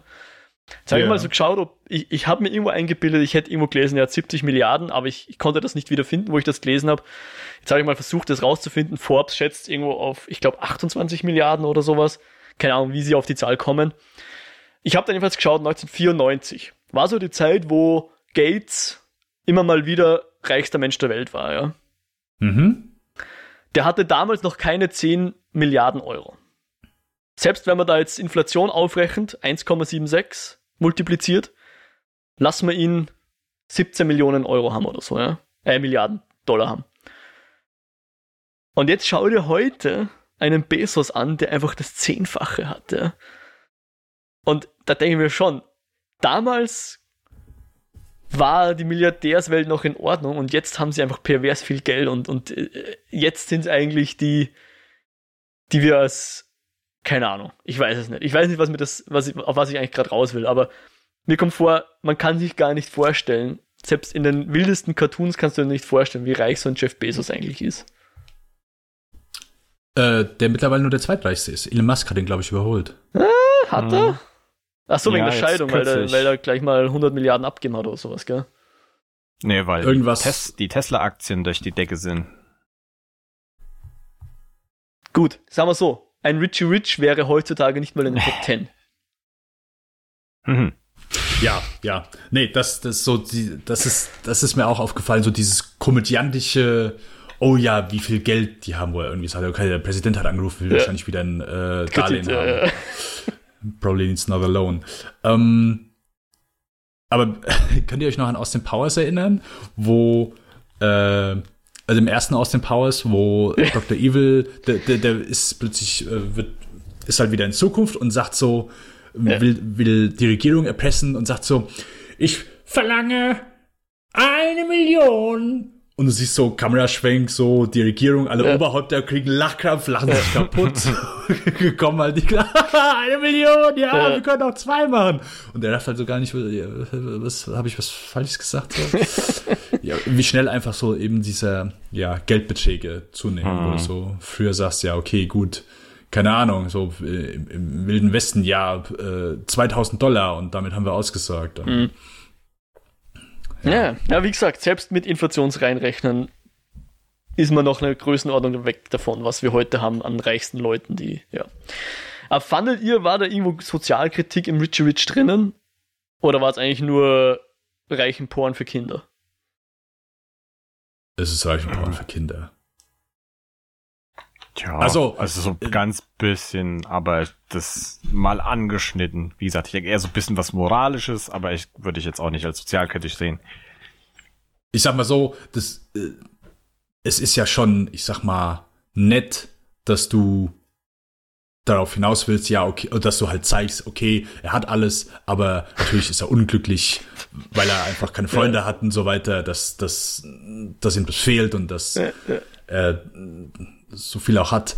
Aber sobald er seine Freunde da zum ersten Mal da hat, ich meine, die sind gerne da, weil Achterbahn kann. weil er Achter, weil sie Achterbahn fahren können, weil so viel Süßigkeiten wie sie sonst alles haben, die sind nur auf der Wiese am Spielen und da haben sie irgendwie zwei Butler stehen und ein Buffet. Ähm, und ist ja nicht so, dass das irgendwie so komplett schlecht gemacht wird. Es ist ja dann schon, ja, cool, ja, trotzdem, was man, was man hier haben kann. Oder wo sie dann, womit fangen sie, wo sie ein Trike-Rennen fahren? Ja, hier wollen wir, wollen wir Fangen spielen und dann ja. fahren sie mit den Trikes. Ähm, Zu Quads, ja. Aber, ja, äh, aber, hey, sowas kannst du so einen Kinderfilm auch nicht, auch nicht übel nehmen, weil am Ende des Tages, also, ich sag mal so, eigentlich wird's schlimmer, weil gegen Ende, gut, es sind dann halt die Bösen, ähm, äh, übrigens, äh, der böse Bodyguard, das, der die Bombe auch äh, hingelegt hat, ja. äh, können wir schon eine Brücke schlagen. Das ist Senator Baynard, der böse Sen äh, Senator aus äh, Last Boy Scout von Tony Scott. Ah, ähm, ja, äh, aber auf jeden Fall, die sind dann plötzlich, plötzlich äh, ist das Rich äh, Estate oder das Rich Anwesen, wird das äh, sauber gehalten ja. von Sträflingen. Also die Reichen können sich halt die Strafe für ihre für die Leute aussuchen, die, ja. die ihnen Böses tun. Ja. Das ist die Moral, ja. Und der Typ disst ja dann nochmal irgendwie hier den einen Wärter, weil er irgendwie nimmt den, wo der den Ball nimmt und einfach hier ins Becken schmeißt, hier, fang. Äh, also auch nochmal Kritik, dass, äh, also da haben wir nochmal Sozialkritik, dass die Häftlinge äh, si sich, sich äh, über äh, erhaben fühlen über den, über den ähm, über den Wärtern. Ja. Hm. Ja. Okay. Nee, ich habe hier zu keiner Sekunde gab's hier, wo ich sage, ja, das ist sozialkritisch, es ist ein Kinderfilm, eine Kinderfantasie zum größten Teil. Und ja, ich meine, es, es ist ja auch so, so, selbst jede Gefahr ist so ein bisschen, ach ja, also selbst so dieser Flugzeugcrash, wo sie die Bombe rausschmeißen und ich war überrascht, dass man überhaupt hinten überhaupt Feuer sieht und so eine kleine Explosion. Es war mir schon sehr dramatisch. Und ich wusste auch gar nicht mehr, ich wusste auch gar nicht mehr, ob die sterben. Ich dachte, die können eigentlich nicht sterben. Das können die nicht bringen. Das bringen die nicht in so einem Film. Was mich, was äh, mich interessiert, wie lang sind die da auf diesem Floß? Weil in der Zeit, wo der Rich Rich, also wo der, wo der Junior die Firma quasi immer erfolgreicher macht und so weiter, das müssen ja ein paar Wochen sein, oder? Ja. Aber es wirkt nicht so, als wären die da Wochen. Ich weiß nicht. Die hätten, würden, würden glaube ich, anders ausschauen nach ein paar Wochen. Naja. Aber das Gefährlichste ist eindeutig, wo sie in der Maschine von dem verrückten Wissenschaftler sind, der, der sie zu Bettpfannen machen kann. Also die Maschine macht sie zu Bettpfannen. Nicht der verrückte Wissenschaftler. Das ist die gefährlichste ja. Situation, in der sie sind. Ich fand es gefährlicher, wo äh, diverse Menschen eben in dieser schwarzen Paste hängen geblieben sind. wo man nicht mehr von weg kann. Ja. Wo man sich nicht mehr von losreißen kann. Mhm. Das war für mich äh, gefährlicher. Mhm. Okay, Mo. Ja. War, das, war das Genugtuung das, für dich, dass wir den jetzt besprochen haben? Schon, ja. Ich war einfach nur froh, dass ich nicht drei Euro zahlen musste. Hm, na dann. Für die SD-Version, für die HD-Version hättest du 3,99 Euro gezahlt, also 4 Euro. Wer hat denn so viel Geld? Bin ich Richie Rich oder was? Ich bin dafür, dass wir als nächsten Film Face-Off besprechen. Okay. Ich gucke gerade mal, wie viel die Blu-ray kostet, dann könnt ihr euch die nämlich holen, da ist die Bildqualität ein bisschen besser. So. Im Körper des Feindes. Aller. 4,48 Euro. Ja. Ach nee, ist die DVD. Ich wollte gerade sagen. Also HD 3,99. Nee. Blu-ray gibt's gerade gar nicht. Muss gebraucht kaufen. Ach ja. Ach ja. Okay. Ich glaube nicht. Nee. Okay, dann ja, sch- äh, schließen wir an der Stelle unser ausführliches Review von Richie Rich, wo viele darauf gewartet haben. Also das Jahr 2021 hat sich ja schon mal ausgezahlt, dass du diesen Satz sagen konntest. Ha? Wer hätte das gedacht? Hättest du das gedacht? Das, nein, gestern Abend hätte ich das noch nicht gedacht, Na bis du es geschrieben hattest. Du hast das war dein Vorschlag. Aber hey, Äh, Ich, ich weiß, ich, bin halt, ich bin nur, äh, ich bin die 90er-Filme so durchgegangen. Wobei, es kann eigentlich, nee, eigentlich bin ich das nicht, weil kein einziger Film, den ich vorgeschlagen habe, ist ein 90er-Film gewesen. Okay, warte, ich sag, ich sag kurz den Zuhörern, ich sag kurz den Zuhörern, damit ihr alle versteht, was der Mo für ein verstörter Mensch ist, welche Filme ich vorgeschlagen habe. Und einfach so willkürlich, wo ich denke, hey, da könnten die Bock drauf haben und da habe ich drauf Bock. So, also, ich habe vorgeschlagen, äh, ich habe Wort für Wort geschrieben. Meine Vorschläge, falls ihr Face-Off nicht leihen wollt. Doppelpunkt. Born Ultimatum, äh, in Klammern, habe die letzten zwei, äh, letzten Freitag nochmal gesehen. Äh, dann, und ich schreibe immer dahinter, wo es den zu sehen gibt. Und hier habe ich bei jedem Film einfach hingeschrieben, Netflix. Dann äh, das Kartell, die Jack Ryan-Verfilmung mit äh, Harrison Ford. Dann äh, Outside the Wire, das ist so ein neuer Sci-Fi-Film auf Netflix mit Anthony Mackie. Dann äh, habe ich Richie Rich geschrieben falsch. und ja, es ist, äh, komplett egal. Äh, oh ja, ja, ich sehe es. Ja, äh, egal. Muss man auch, glaube ich, so nicht im Internet Leute äh, öffentlich breit treten, Mo. ist nicht cool. So, äh, und dann habe ich äh, Bram Stokers Dracula, der von Francis Ford Coppola. Habt, habt ihr den mal gesehen? Mit dem Dings, wie heißt Ich glaube nicht, nee, denn Äh, Es gibt viele. Gary Oldman, Ja. Keanu Reeves, Anthony Hopkins? Gary Oldman. Winona Ryder. Ja. Äh, ein ganz, ganz fantastischer Film. Dass der Film gemacht wurde, dass der so gemacht wurde in den 90ern, ist, äh, ist sehr beeindruckend. Vor allem, der sieht so geil aus. Also allein dieser Prolog ist der Wahnsinn. Was da für Bilder sind, äh, ist schon geil. So die ganzen, also der hat wirklich eine, der, das ist so, bei den tausenden Dracula-Verfilmungen, die es gibt, ist das meine liebste.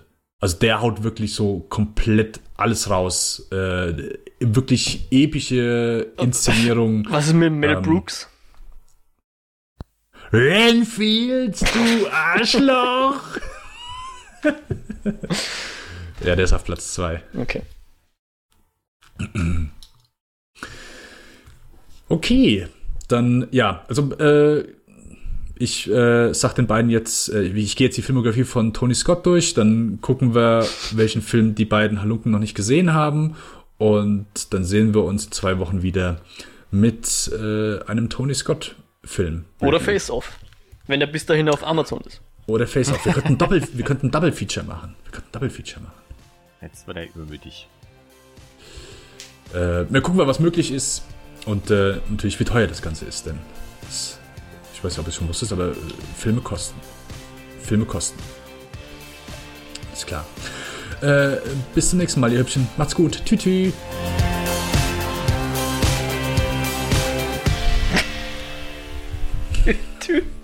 Okay. Ist dir immer wieder was Neues einfallen.